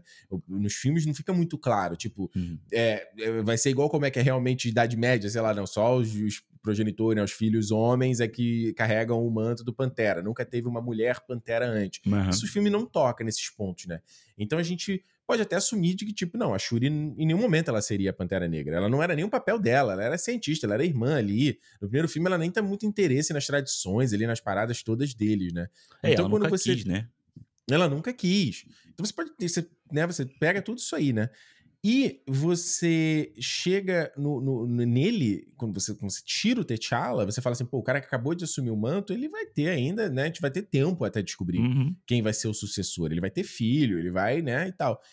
Quando isso some assim no estalar de dedos, você fala, mano, e agora, sabe? Uhum. E, e, e o, entendimento dessa jornada desse filme, né? E a jornada da Shuri, tem vários, vários aspectos que eu acho muito interessantes da jornada dela. Mas eu acho que tem um principal que é justamente, assim como o do T'Challa, entender a importância do símbolo. A uhum. importância da existência do Pantera. Tá ligado? Que é tipo, o, o, Pantera Negra não é só o manto, não é só a erva lá, não é só o, o poder e da pirueta e da porrada nos outros. Ele não é isso. Ele é muito é, mais do que isso. É o que ele representa, né? É muito mais do que, que qualquer coisa. É, é, tipo... mas, mas, esse, mas esse termo ele representa, vira quase um, uma palavra fácil que a gente fala hoje em dia, né? Mas ela é uma. Eu acho que ela é uma palavra que é tipo um iceberg. É, não, mas ela, eu não acho que nem de. Debaixo da é... superfície é muita coisa por trás. O que, que é realmente. O que, que realmente é representar uhum. essa é, figura, eu, entendeu? É, eu acho que não é só representa de, de representatividade. Eu acho que é o representa para o povo dele, né? Tipo assim, ele é o protetor, ele é o rei, ele é o líder, ele é o. Ele é a tradição. Mentor. Ele é o mentor, ele, ele é o ele guia. É, ele é o quê, sabe? Tanto que você tem, eu acho que no primeiro filme, eu acho que é interessante quando o T'Challa vai lutar com o Mbaku e que ele quase perde, uhum. que mostra meio que isso, sabe? Tipo assim, beleza, você não, você é um cara frágil, vamos dizer assim, né? Porque ele tá, ele tá sem os poderes e tal. Então, tipo, sem os poderes você se equipara a, a qualquer outra pessoa, né? Você vira uma uhum. pessoa qualquer. Só que quando você chega no final da primeira luta, em que ele podia ter jogado o embaco lá de cima, podia ter feito o que ele quisesse, ele fala para ele, porra, se rende, se, se é, deixa para lá isso. Você, você é muito mais importante, o seu povo precisa de você. Então é aí que você né, sobe um degrau de o que, que é ser o, o que ele tem que ser, que é o líder. E o Pantera Negra Sim. representa esse líder e protetor para o povo todo. E eu acho que eu acho que é, filme... é, aquela coisa do, de você entender do, o, o bem maior, né? Enquanto é. o T'Chaka, ele, ele tem aquela. O bem maior é esconder lá o, o Killmonger, né? Esconder o que acontece e o que, que eles estavam fazendo e tentar suplantar aquela rebelião formada, né? Lá pelo pai do, do uhum. Killmonger e tal, que a gente vê lá em Oklahoma, aquela coisa toda. É, é, tipo apagar isso aqui, tipo, que as pessoas não sabem, realmente você vai ter que sujar suas mãos como monarca e fa não fazer coisas, mas é para o bem maior. É, Saca? Eu, é, eu acho que o primeiro, né, o, o T'Chaka, ele é, ele é o símbolo da tradição, né? Aquela coisa que a gente vê até, tipo, nos... Nessas histórias, tipo, de monarquia e tal. Você tem aí, vamos dizer, a Rainha Elizabeth, né? Uhum. Você tem o, o, monarca, a tradição, blá, blá, blá. Você não pode... Nada pode macular esse, essa imagem que você tem e tal. E você tem o protecionismo todo de Wakanda, de se fechar e não deixar ninguém explorar e tal. E você passa para o T'Challa, o T'Challa ele, ele seguia os passos do pai, né? Ele ia ser o mesmo protecionista, o mesmo é, tradição, tradição, tradição, até que o, é, por isso que eu acho que o primeiro filme torna tão interessante, é, é muito interessante por causa disso. O embate do Killmonger, ele torna o T'Challa o, o Pantera Negra, entre aspas, perfeito, vamos dizer assim, né? O Sim. Pantera Negra que entende os, todos os lados. E aí eu acho que o que eu gostei muito desse filme agora é que as, o primeiro filme, ele, beleza, ele funciona de uma forma, mas ele traz consequências que o T'Challa deveria é, lidar agora. Só claro. que como ele morre, quem vai lidar com ela, entendeu? Tipo, como a é que você vai chegar para alguém, né? Como é que você lida com tudo o que aconteceu ali? Porque a partir do momento que você abre os portões, você cria um monte de problema. Você começa a, a se mostrar para o mundo, você vai criar outros problemas. A gente, e é muito interessante que a Marvel, de novo, faz essa coisa né, de você trazer problemas do mundo real que a gente tem para né, solidificar o seu filme, sabe? Você fica ali, Porra. o filme ele é calcado em coisas reais, em, em, não só em coisas reais, mas tipo em como é que se diz? Em política real, em, Sim. É, em Ele tem aplicabilidade, reais, né? Isso, é. isso, isso. Eu, eu acho que se a gente fala de Fórmula Marvel, essa é a Fórmula Marvel que ninguém fala. Exato. Essa eu acho que é a manha que eles pegaram uma amálgama, uma interseção entre o Batman do Nolan e, sei lá, todos os filmes de heróis que eram feitos antes, uhum. sabe? Porque você você faz essa, esse balaio muito bom entre os dois negócios. E, te, e teve filmes antes de, de, da Marvel que também brincaram com isso, são os filmes que a gente lembra até hoje. Uhum. É os X-Men, o X-Men é. 1, X-Men 2, é o Homem-Aranha, é. tá ligado? Homem-Aranha 2, principalmente, sabe? Porque aí ele, ele não, não vira só um filme de super-herói. Que eu acho que quando vira só um filme de super-herói dos poderes da ação, né? tem espaço para isso, tem, óbvio. Uhum. Mas acho que ele não. Ele não. Ele não. Ele, ele, vira, ele, ele fica com esse selo filme de herói, entre aspas. É, exato. Saca? E, e, a mãe, eu acho que a, da Marvel, que eles pegaram uhum. eles estão nessa, onde acho que a fase 4 foi, cara, dentro de cabeça nessa parada, é justamente isso que o Alexandre tá falando, entendeu? Você vai pegar o Namor, e ele não vai ser o Namor dos, das HQs, com aquela roupinha, né, aquela, aquela, aquela coletezinho preto dele, com aquela coisa que, porra, sabe? Quem é esse cara, mano? Qual é a uhum. dele, sabe? Então você vai pegar e vai, e vai olhar os livros de história, vai falar, pô, onde, se esse cara existisse no nosso mundo, onde eu consigo encaixar ele? De uma maneira que faça sentido. E aí você vai fazer uma parada que é aquela coisa que eu falo sempre aqui, que é usar o cinema como escola, que é olhar o livro de história e contar pra massa um, uhum. umas paradas da nossa história que a gente não sabe, entendeu? Que a gente não tem conhecimento. De Exato. uma forma pop. Exato. E, e, não. Como alguém pode achar isso ruim, cara? Ah, é. Não, e é, é muito, é muito legal. Eu tava vendo o, os extras, né, do primeiro Pantera Negra. E o hum. Ryan Coogler fala isso até do primeiro filme, né? Ele fala assim, porra, é muito difícil um cara negro, né, que nem ele, o cara que veio da periferia lá nos Estados Unidos e tal, dele olhar pro T'Challa e, e falar assim, porra, esse cara me representa, entendeu? Do uhum. tipo assim, da parte de rei, da parte de monarquia que ele vem e tal. Claro. Sendo que você tem o, o Killmonger, que é um cara que veio dos problemas sociais, culturais e tal que, que existem na, na sociedade americana. Ele falou, pô, eu me identifico, eu vou me identificar muito mais com a luta desse cara. Claro. Então, tipo, o Ryan Coogler, ele teve que viajar até a África para ele entender essa questão da ancestralidade, da, né, da, da, terra, da África e tal. E aí ele falou, porra, lá eu tive a noção da onde que, da onde que o meu povo veio, sabe? Da onde que as uhum. pessoas, da, meus antepassados vieram. Então, tipo, aí eu consigo juntar os dois. E eu acho que o Pantera Negra, tanto o primeiro, eu acho que agora o segundo também consegue fazer isso, é tipo trazer um pouco dessa função da, da, da história, da, da, ancestralidade e tal, para a, a, o cinema moderno, né? Vamos dizer assim, essa Sim. coisa cultural e tal. O primeiro tinha muito isso, até porque ele era um filme de apresentação, então era muito mais forte. Mas eu acho isso. que aqui você faz a mesma coisa. Ainda com Wakanda, sabe? Você ainda tem coisas de Wakanda novas, tipo, até de, de, de sociedade, como é que pode funcionar uma, uma, uma sociedade que é tá tentando ser oprimida por outras maiores, sabe? Que isso continua acontecendo na África, no Oriente Médio, na, na uhum. Ásia, em vários lugares. E a parte da, da cultura é, latino-americana, né? Vamos dizer assim, tipo. Como é que é? Tem uma expressão, é ameríndia, né? Tipo, do, do, uhum. dos povos abaixo dos Estados Unidos, vamos dizer assim. Que Ou seja. É, do, em resumo, os povos que foram explorados, né? Os países, hoje, os povos que. que ou, ou são países que se trata, né? São os países subdesenvolvidos, ou os países de terceiro mundo. Porque Exato. foram países que foram explorados. É, é isso. Não, tem, não, existe, não existe mistério. É, saca? e aí você cria um personagem novo, sabe? Totalmente poderoso uhum. e tal, baseado nisso. E eu achei muito interessante é, como eles mostram, sabe? Realmente eles tiram, sei lá, 10 minutos do filme ali para para mostrar esse esse flashback todo da, da criação do povo dele e tal, uma coisa que poderia ter sido, sei lá, o, o, personagem do Martin Freeman podia ter um papel lá escrito isso, sabe? E ele falado rapidinho, mas eles não, eles tiram. É. Isso sim. É, eu, te, eu, te, falei que eu, eu, te falei que eu esperava que fosse, fosse um pouco mais interessante o jeito que fosse contada a história dele, né? Mas hum. ainda assim ela, é, ela, ela, ela é bacana. Ela é melhor do que você falou, melhor do que o Ross ali pegando e falando: é. Não, olha, eu tenho que falar aqui desse cara, o namoro. Olha, eu, é, tipo, é tipo quando ele. Aquela cena que tem em filme de herói. Eu fiz a pesquisa, né? Você tem um combate, uma cena de ação, aí fala: Ó, pesquisei esse cara aqui. Ele é um é. namoro, isso aqui. Mas de onde ele vem? É isso. Pô, mas eu, eu acho muito interessante. Mano, eu achei essa cena muito boa, mano. Eu acho é. assim é uma das minhas cenas favoritas da, da, da Marvel toda, assim, sabe? Tipo, uhum. de como você. E eu achei legal dele tá contando essa história, sabe? Ele tá lendo aquela tapeçaria, aquele, sei lá, aquele negócio que ele tá pintando, uhum. sabe? E Sim. meio que contando a história. E eles fazem uma coisa meio. Quase um Terence Malick, sabe? Aquela câmera na mão, ele bota Muito a câmera foda. abaixo. Aquele, não, aqueles planos do, do, do nascimento debaixo d'água, aquilo é. ali é lindo demais, cara. Aquilo ali é muito lindo, sabe?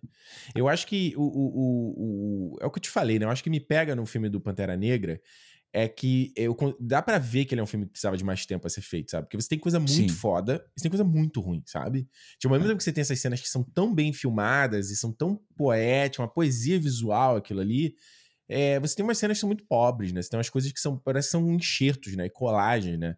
E quando eu vi os caras falando que não, as pessoas falam que tem, tem imposição da Marvel, a Marvel fala que tem que ter esse X personagem. Não, a Val surgiu organicamente na, na escrita do roteiro. Eu falo, mano, não quer colar essa? É. Você quer colar essa que você tava escrevendo no roteiro falou, hum, eu preciso colocar a Val nesse roteiro aqui. Não, não acho que. Não, não, esse, esse papo eu não caio. É, e eu acho que fica muito claro no filme. Você vê, você vê realmente assim o filme, né? Você tá vendo uma coisa, ele corta e começa uma outra que tem Sim. outra cara, tem outra estética, tem outro jeito de filmar, tem outro tudo. Parece é, que é, uma, é. um diretor de segunda unidade que vai lá e fala assim: ah, vai lá e faz isso aqui, essa é, cena exatamente. rapidinha aqui nesse fundo verde, entendeu? Não, pra exato. gente colocar ali. É muito feio, exato. mano. Tem umas horas ali que realmente é, é tipo assim. Você fala assim, pra quê, sabe? Pra que, que a Val tinha que estar nesse filme? Beleza, você sabe que, por que, que é.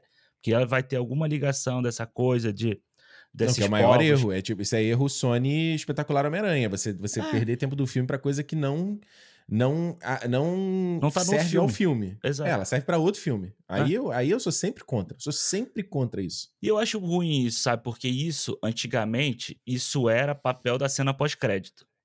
Pois é. Ela hoje pois é. passa é. a ser parte do filme. Eu acho que já é um problema. E, inclusive, a cenas pós-crédito, não a do Pantera Negra, sabe? Mas, tipo, a do Doutor Estranho, é uma puta cena bosta por quê? Por quê? Porque você já colocou ligações pro próximo filme no meio da história, então você tem que inventar qualquer coisa para colocar pois no é. pós-crédito, entendeu?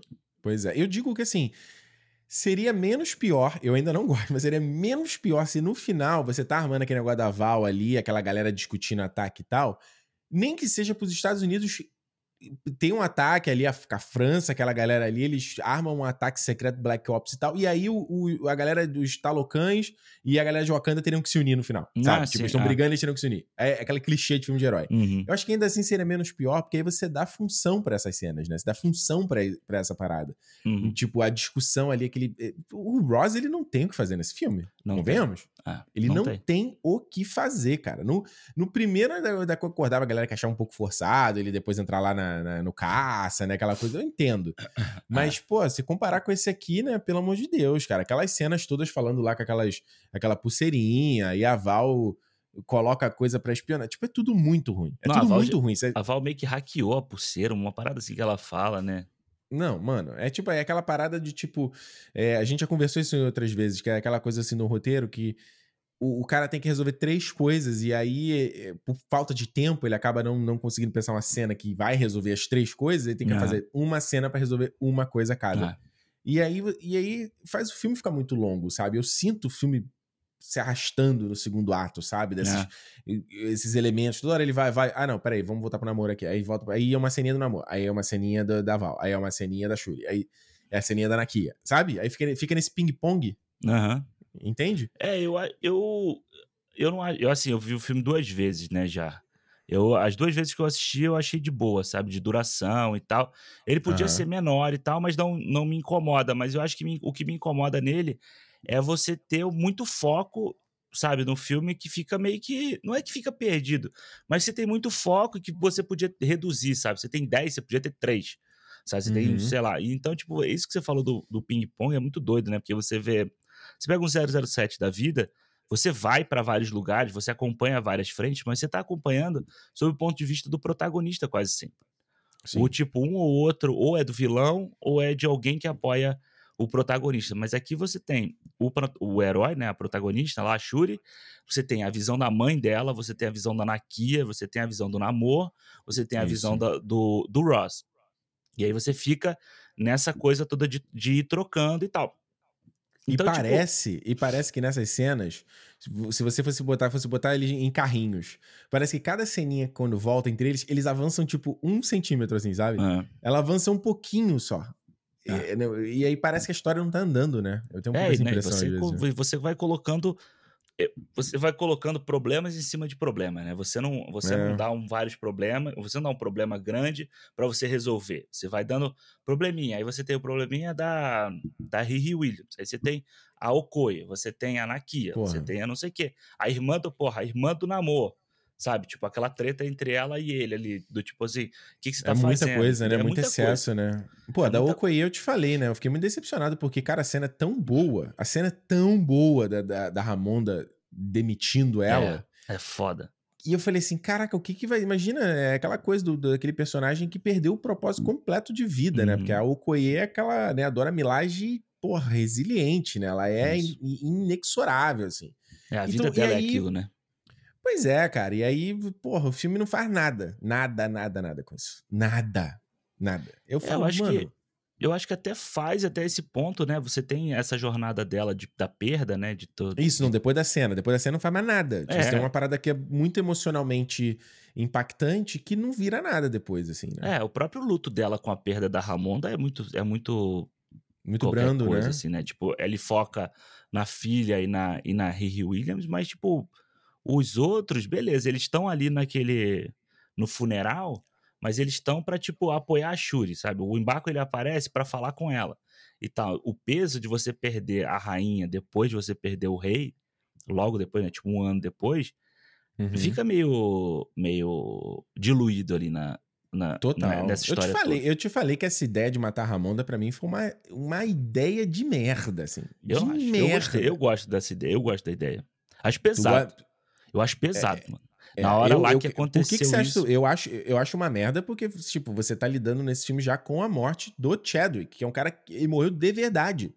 E, e, tipo, não tem como uma morte fictícia ela ter o mesmo impacto emocional do que a morte, a morte real. E, e, e, eu falo assim, quanto, quanto motivador, quanto jornada pra Shuri, tipo, a Shuri já estava numa jornada de luto, sabe? Mas eu, eu acho assim... que é uma, é uma jornada, é jornada de desespero, eu acho. Ela, não, ela deixa de ser hum. jornada de luto para passar a ser uma jornada de tipo assim, mano, ela não tem mais o que fazer, ela não sabe mais o que fazer. Sabe? A hora que bem, ela tentou que, mas fazer o que, um negócio, mas o que, que isso, mas o que, que você sente que isso você acha que realmente isso acrescenta na, na, na dificuldade que a personagem está encontrando no filme? Ah, eu acho. Eu acho. Porque se você tem. É, se, ela, se ela tivesse a mãe ali ao lado dela, na hora que ela recria a flor e ela toma a flor, ela não viraria o Pantera Negra de forma errada como ela vira no filme, entendeu? Uhum. Porque, tipo assim, ela teria o apoio da, da mãe, que era, era o último apoio que ela tinha. Ela perdeu o pai, perdeu o irmão, e, mas a mãe dela ainda sustentava ela ali, sabe? Levando ela nos rituais, tentando fazer as coisas todas para ela. Quando você perde a mãe, né, daquela forma, ainda mais meio que entre a figura sendo... do mentor, né? Perde é, a figura você, do mentor, né? Você perde, aí o que que acontece? Aí ela tem que fazer re, recriar a flor com a Anakia do lado, né? E a Anakia vai fazer o, o ritual todo e tal. E aí ela toma o negócio e aí ela vira o Pantera Negra de uma forma completamente errada. E ela uhum. começa a tomar atitudes erradas. Ela só, ela só vira a chave quando ela vê a mãe de novo, no final do filme, entendeu? Então eu acho que essa coisa de você perder o. Ela vê a mãe no final? É, a mãe dela. A mãe lembro. fala com ela quando ela tá quase matando o, o namoro. Ah, tá, tá, tá. Pensei é. que na hora que ela tá queimando a roupa. Eu tô, ué, a mãe aparece? Não, não, não, não. no final, quando ela tá quase matando o namoro, a mãe fala, demonstra quem você é, uma coisa assim. E aí, tipo, ela meio que vira. Ela deixa de ser o, o bicho maluco que ela tinha virado, entendeu? O bicho doido de tipo vingança, vingança, vingança. Pois é, tipo, mas eu, eu, eu, é, é, eu, acho isso muito ruim também. Acho que o, o, que o que prejudica esse filme é, é justamente. Eu acho que as motivações para os conflitos acontecerem são muito fracos, assim, sabe? É, e eu, eu acho que essa, essa coisa da, da, na, da Shuri. Ah, ela vai ver um negócio de vingança. A gente já viu essa parada no Guerra Civil, sabe, Alexandre? Sabe, vira. É exatamente a mesma coisa, cara. É a mesma coisa. E aí e eu, e eu, e é a mesma coisa e ruim. Porque é uma parada que surge no final ali do segundo ato pro terceiro ato do filme, a coisa dela, dela de, de da Ramonda morrer, e aí ela agora realmente quer queimar tudo e matar todo mundo. E eu acho que perde um pouco o foco do, do, que, do, do, do, conflito emocional dela, do que, que ela estava lidando, porque ela tá lidando num momento com a coisa do legado, do, da forma que eu vejo, não só da perda uhum. dos entes, mas da, da, do peso da responsabilidade. Uhum. Da coisa que, tipo assim, mano, não tem. Ni... Tipo assim, fica todo, quase todo mundo olhando pro lado do outro assim. E aí, quem vai fazer agora, hein? E aí, todo mundo olhando assim, quem vai assumir agora o manto, uhum. assim? E ela meio ali, tipo, num, dando ali um João sem braço. Não sei, não sei, não é muito pra mim, não é muito da minha praia, não sei, não sei, não sei. Quando morre a Ramonda e vira essa coisa de, de, de, querer matar todo mundo, quer matar o namoro e tá puta, eu acho que se dilui isso, sabe? Vira. Aí fica, fica uma, o caminho tava indo, o filme tava indo por uma coisa, lidando com uma coisa, ele vira uma outra parada, uhum. e eu uhum. sinto que aí no final ele tenta voltar pra, pra parada inicial, entendeu? Ah. Que é a coisa do T'Challa. Por isso que eu uhum. sinto, eu entendo que essa coisa que a gente tá falando, eu entendo que essa coisa da, dela perder o mentor e é importante pra jornada, mas eu não, eu não sinto, acho que o, T'Challa não precisa ser necessariamente o mentor, entendeu? Eu acho que o T'Challa fazia esse papel, eu digo no mentor de tipo te, te ensinar uma coisa, uhum. que a uhum. mãe, né, como mãe vai ter esse papel de ensinar uma coisa. Mas eu, a, a, a, coisa podia ser um pouco diferente, no sentido de que o T'Challa ser essa figura de não só de inspiração, mas ele é aquela coisa que projeta uma sombra em você, entendeu? Uhum. E você sabe que você tá seguro naquela tua sombra ali. Como você se sente desprotegido no escuro, entendeu? Sim. E como você sozinha consegue acender uma luz. Só que eu acho que no filme você não tem isso porque em, momento, vamos dizer, em momento nenhum não. Ela, a, a, a Shuri ela sofre o filme inteiro do luto da perda do irmão e da e do da responsabilidade de não ter conseguido recriar a flor a tempo, né? Uhum. Só que você não tem a responsabilidade de assumir o, o manto do Pantera, você não tem o, o, a responsabilidade nem dela ser a nova soberana de, de Wakanda, entendeu? Porque a uhum. mãe, ela continua fazendo esse papel. A mãe é que vai lá na. Não é na, é na ONU? Não, não é na ONU, é, em Genebra, lá, né? né? Que ela é. vai lá no, no lugar para falar. Uma excelente cena da, da, da, da Angela Bassett. Puta é, merda, cara. Né? Que trapézio, hein? Jesus. Porra. Não, e que figurino, Deus. sabe? O figurino todo é foda dela ali na cena. A tá cena toda é muito foda, com aqueles. Com aqueles... Nossa, ela é demais. Com aqueles seguranças lá que, que tem tipo um, um, um cabelo assim, parece um chifre, né? É bem. E abaixa o microfonezinho, né? Você não precisa do microfonezinho pra ouvir ela, não. É. Então eu acho que assim, a, a mãe dela ainda é isso que você tá falando, é um guarda-chuva para ela, sabe? Então, tipo, ainda fica ali, tipo, meio que. Ela tá meio confortável na situação dela, tá ali atrás da, da cientista e tal, mas ela ainda não tá. Ela ainda não é a, a responsável pela, pelo povo todo, entendeu? Ela não é o, o que o irmão dela representava ali. Então, tipo, uhum. quando ela perde a mãe, perde tudo, é realmente o. Perdeu tudo, a Shuri perdeu tudo. é, é isso, sabe? O que, que ela vai fazer? Tipo, ela tem que tomar atitude de ir lá. Então, eu acho que o grande problema no filme, para mim, é a resolução. Como você chega no final dessa jornada toda, beleza, mano. Ela quer. Inclusive, você pode fazer até um paralelo dela estar tá seguindo a mesma coisa do irmão. A vingança hum. pela morte de um do, do pai ou da mãe, entendeu? Tipo, beleza, uhum. você tem uma. É meio que um paralelo que os dois estão seguindo. Só que você chega no final. Eu acho que o final é meio abrupto, sabe? Tipo, você tem aquela luta dela com o namoro ali, e aí vira a chave rápido, ela, ela é, parece que é uma, é, uma, é uma, necessidade de, de você ter que ter esse set piece final, né? E poderia ser bom, sabe? Porque, tipo, quando no final o Namor fala pra irmã, relaxa, tá tudo sob controle. Uma hora eles vão precisar da gente. Você Porra, é uma... namo na namora? É. Eu achei que era namorada dele. Não, acho irmã? que ela é irmã, não é? Sei lá, namor, namora? Sei lá. O namor, namora? e aí, não, eu acho que eu acho que ela é irmã. Eu tenho, eu tenho quase certeza, posso estar errado. Vou ah, ser okay. corrigido pelos entendedores da. Pelos internautas, pelo amigo pelos, internauta. Pelo amigo internauta, é. é. Eu acho que é muito foda quando ele chega no final e fala assim: não, eles vão precisar da gente. Uma hora, quando. Quem, ninguém sabe da gente, mas eles, eles conhecem. Então, eles vão, se eles forem atacar, eles vão atacar lá em cima e eles vão pedir ajuda pra gente. Eu achei uhum. isso muito uhum. maneiro, entendeu? Essa, essa sacada, porque o Namor é um filho da puta, é um puta filho da puta na, nas histórias em quadrinho. E ali você tem um, um, dilema sobre o que, o que, que ele é, se ele tá certo, se ele tá errado, e no final ele mostra um pouco desse lado assim do tipo, ó, oh, beleza, eu fiz isso aqui tudo, mas uhum. eles ainda uhum. vão, eles me perdoaram e tal, mas eles ainda vão precisar da gente e vão ter que se ajoelhar perante nós, entendeu? Então, tipo, eu gosto disso, mas é. a gente não viu meio que isso acontecer. É meio abrupto. Ela uhum. vai, ela bota a estaca na, na, na areia e eles já voltam juntos lá na nave para acabar o conflito, entendeu? Então acho que uhum. esse final é que para mim ficou faltando para a jornada ser completa melhor, entendeu? Eu te falei que eu achei o namoro super irregular nesse filme, né? Eu acho que ele tem uns momentos que eu acho ele muito foda e uns momentos que eu acho ele muito tosco, assim. Eu, aí eu, eu, não sei se é escrita, se é direção, se é uhum. o que, que, aconteceu, entendeu? Porque eu sinto que em alguns momentos ele não consegue passar a vibe que tem algumas cenas no trailer que passam, entendeu? Uhum. De tipo, dele ser um cara realmente muito imponente. Ele ser um cara que também. Na primeira cena que ele aparece lá para encarar a Ramonda e a Shuri, que é muito boa. Quando ele encara uhum. lá, ele fala a parada e tal. Eu acho que é muito irregular, assim, a, a maneira como ele é apresentado. Eu, não, eu juro que no decorrer do filme inteiro eu não conseguia muito entender qual era a dele, entendeu? Uhum. E eu não sei se foi intencional isso do filme. De, Entendi. de, ah, você não sabe se ele quer ser aliado ou não e tal. Você te, saiu uma notícia aí há pouco que os caras chegaram a escrever, filmar cena de romance dele com a Shuri e eles cortaram depois de fazer é teste. Bem, né? Pô, porque a galera deve ter falado, mano, não tem nada a ver. Tem até uma cena, inclusive, que eles estão sentados juntos assim, que eu falei, ih, meu Deus, uhum. agora que esse filme vai descambar de vez, sabe? E para mim, o principal, que eu já te falei isso várias vezes, o conflito principal, você discordou de mim, mas o conflito principal é, é horrível. É horrível. É. Principalmente se comparar com o primeiro Pantera, porra, não tem como, cara. Porque no primeiro Pantera você tem um conflito ideológico muito forte entre o Killmonger e o T'Challa. Uhum. É o que você falou antes, assim, sobre a, como o vilão funciona. Que é, tipo, se você comparar pegar Batman Cavaleiro das Trevas, por que, que o Coringa é tão foda lá naquele filme?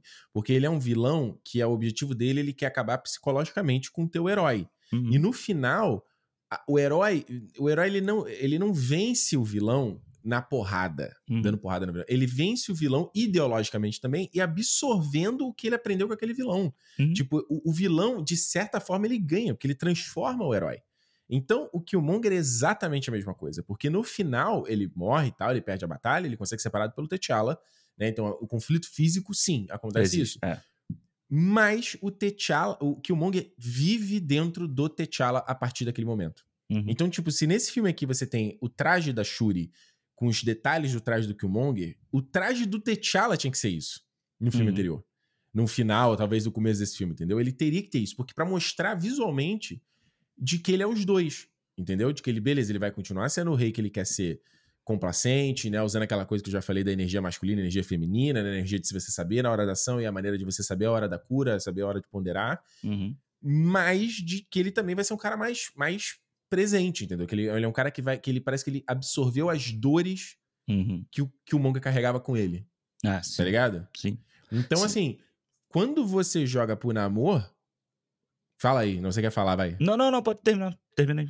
Quando você joga por namoro, e a, é, o, o, que ele quer fazer, fala assim: ó, os cara, o cara expôs a gente, ele não tinha esse direito, agora você tem vagabundo batendo na nossa porta aqui e a gente não sabe o que você vai fazer. Mas vagabundo tá fazendo, batendo na porta deles e eles, a princípio, estão conseguindo sobrepujar os caras. Ele faz uhum. lá o canto da sereia, os cientistas tudo cala no, no, no, no mar, ele resolve o problema. E ele fala assim: não, agora eu quero, eu quero matar essa cientista, o cientista que desenvolveu esse traje. O que não resolve nada do problema dele. Porque o traje está desenvolvido, o cientista que desenvolveu, dane-se. Outra pessoa vai entrar naquele traje e vai lá embaixo. Já foi desenvolvida a parada. E no final, quando ele quer. Não, Shuri, você tem que lutar com a gente. Não, você tem que vir com a gente. Ah, você não vem com a gente? Então agora eu vou matar vocês, vou atrás de vocês. Mano, é uma. É, é, é tão cagada essa parada. Uhum. O cara fazer um ataque, mandar os, os, o povo dele para morrer, atacando um povo que. Um, uma galera que ele sabe que é forte pra caramba, que são os, os Wakandans. Tipo assim, mano, isso não é o teu, teu problema. O teu problema é, é, é, o, é o colonizador, cara. Não uhum. é esses caras. Tá ligado? É muito Sim. ruim, Alexandre. Não é ruim. Não é ruim, porque. É tipo, é horrível. Não é ruim. Porque o, o grande lance é que ah, hoje em dia você tem um monte de conflito no mundo inteiro que é causado, que acontece entre duas sociedades e que são causadas por uma força maior, que é isso que está acontecendo no Sim. filme. E a Entendeu? religiosas, a guerra religiosa é. de ver, né? É tudo e o grande lance é. que eu acho da, da bom, enfim, do, do namoro, né? Vamos lá. O namoro, eu acho que eu gosto muito do namoro, acho que é um puta personagem. Acho que, inclusive, você falou da gente ficar meio que sem entender qual é a dele. E eu acho é. que bom de não ter realmente um romance entre ele e a Shuri e ficar nessa ideia de que, mano, tem hora no filme que você parece que ele tá dando em cima dela, sabe? Uhum. Que ele tá, tipo, tentando. Ele dá a pulseirinha pra ela, não sei o quê, blá blá. Você, assim, acha, tipo... que, você acha que a ambiguidade foi pensada? Eu acho que sim. Eu acho que sim, principalmente quando você vê essa cena final dele, sabe? Dele uhum. falar que, tipo, tudo também faz parte de um plano em que ele, a sociedade dele ainda vai continuar sendo, vamos dizer assim, o topo da escala, sabe? Porque ele uhum. fala isso para ela. Eu tenho mais força que você. Sabe? Ele sabe que o Wakanda tem força, mas ele sabe que ele é mais poderoso que os caras. Ele consegue uhum. ter mais poder que eles. Então, tipo, quando ele ataca o Wakanda, para mim, foi porque ele estava tentando fazer um acordo com a Shuri sobre essa situação toda, do tipo assim, ó, vai ser ruim para você, vai ser ruim para mim, vamos unir forças para esse para isso aqui. E aí tem aquela coisa da, da, mãe, da mãe resgatar ela. Eu tô, é que eu tô tentando lembrar do filme, que tem tanto tempo que a gente já viu esse filme. claro. Da, da mãe é, resgatar ela e mata a mulher lá, sabe? Tipo, meio que enganando ele. Meio que ah, chama uhum. ele na praia e vai lá e, tipo, e passa a perna Essa nele. Essa cena toda é muito ruim, Alexandre. E aí ela ele é muito vai. ruim. Eu não acho ruim, mano. Eu acho que, tipo assim. Pô, ela, você... ela, ela, eu, não, eu não consegui ter uma noção espacial de onde estavam acontecendo as coisas. Eu não consegui entender que a Ramonda tava próximo de onde a Nakia tava. Ah, dá pra ver. E onde a Shuri tava? Onde a, onde a Riri e a Shuri estavam? É, era Talocama? Não era Talocama? Era, ah, não. Lá Mas não aí tu água? dormiu no eu cinema. Acho que... Tu dormiu no cinema. Não. Dá pra ver. Como pô. assim? Pô, não, elas estão na, elas estão na caverna, que é dentro da floresta, que é, que é na beira da, da praia onde a Ramona eu tá. Eu tive pô. uma dificuldade de entender essa, essa, essa ah, noção espacial do, do filme. Eu achei, eu achei de boa isso, assim. Eu acho, eu só não. A minha. Meu problema é, tipo assim, qual é a distância de Wakanda isso. da onde eles estão? Isso. E Só fora isso. a galera surgindo, surgindo com traje. É uma coisa assim, eu, eu não sou. Eu, eu sempre gosto. É porque é nerd, né? Eu gosto muito de ver os caras desenvolvendo as tecnologias das coisas, pensando as ideias. Entendeu? Até quando a Shuri mostra o traje do Pantera no primeiro filme, é legal e tal. Aqui, porra, os caras lá, surge aquele traje da Nakia lá, de mergulhadora, que ela, né? Que, mano, de onde? Do nada. Ah, Agora aí, desenvolveu rapidinho. Mas aí você quer que ele explique tudo também? Não tô falando explicar, Alexandre. Eu acho maneiro. Eu acho maneiro. Ah, não, mas você... aí você acha maneiro que, que tivesse uma, um da onde veio. É isso. Não di, ó, não coloca palavra na minha boca, não disse isso. Eu sinto falta, e a gente já conversou sobre isso antes, e eu sinto. E, e, e vários filmes, a Marvel tá sofrendo muito. Acho que essa parada que mais sofreu a fase 4 da Marvel. Hum. Não vejo ninguém falando essa porra. Que eu já te falei. Eu sinto falta de cenas que não sejam só diálogo, entendeu? Que não seja só falação. Eu quero. Hum. Eu, eu, tenho, eu sinto saudade de ver cenas onde os caras estão fazendo outras coisas, mas que aquilo te faz aquele mundo ficar vivo. Uhum. Dou um exemplo. No Pantera Negra 1 tem uma cena que eu acho muito bacana, que é uma cena de diálogo, mas é na Kia e o, e o T'Challa andando naquela feira de uhum. Wakanda. Uhum. Eu sinto falta de ver essas cenas da, da vida acontecendo, entendeu? Uhum. Ou, ou, coisas que não. São cenas que não às vezes é de ambientação, sabe? Não é cena pra, pra chegar ali, o cara verborragia, o cara fala, fala. E, e, eu, e o Pantera, vários filmes da, da Marvel da fase 4 fizeram, acho que todos sofreram com isso, talvez com exceção do Eternos. Mas, e esse aqui tem direto essa parada, sabe? Então eu tô falando do traje da, da Nakia, hum. mas no contexto geral é tipo, é a própria Riri Williams, sabe? Criando as paradas. É a própria Shuri mesmo. Eu, eu sinto falta de cenas mais contemplativas nesses filmes. Hum. Nessas cenas que estão contando uma coisa sem necessariamente ter o personagem falando a coisa. E, e você pode olhar nesses filmes da Marvel, principalmente da fase 4, e você não vê isso, cara. É, porque, mais eu... uma vez, eu acho que. Porque não tem tempo, acho que é tão correria que tem que fazer as coisas, que vai lá e não, peraí, escreve logo a cena onde, pô, pra fazer a história andar, cara. Porque a gente não é, pode perder tempo, entendeu? E mesmo se tivesse, eu acho que teria sido cortado, né? Porque, tipo. Pô, mas é uma pena, se... tristeza, né? É, mas tristeza. você vê, o Eternos tem isso inteiro e ninguém gostou, ninguém viu, ninguém foi ver, entendeu? Então, tipo, os é. caras também, no final das contas, eles, beleza, pode ser ter a parte artística e tal, mas tem que funcionar como grana também, né? Então. É, mas você pega, sei lá, cara, você tem.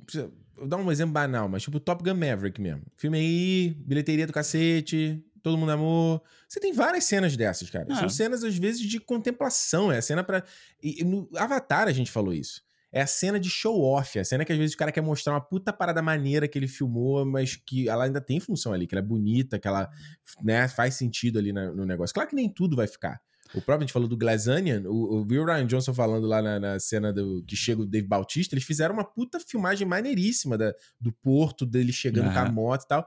Ele falou, cara, a cena tava linda, mas a gente precisava cortar para adiantar o é. filme, pra acelerar o filme. É, eu acho que a, a Marvel tem essa, esse problema do principalmente agora, né, nesse último ano, dessas produções meio que fordista, da né? pandemia, né? É, é, é, é isso, fordista e depois da pandemia. É. é. e você tem essa dificuldade de você poder, tipo assim, porra, vamos criar essa, essa cena toda aqui, mas se a gente não usar, não tem problema, a gente corta.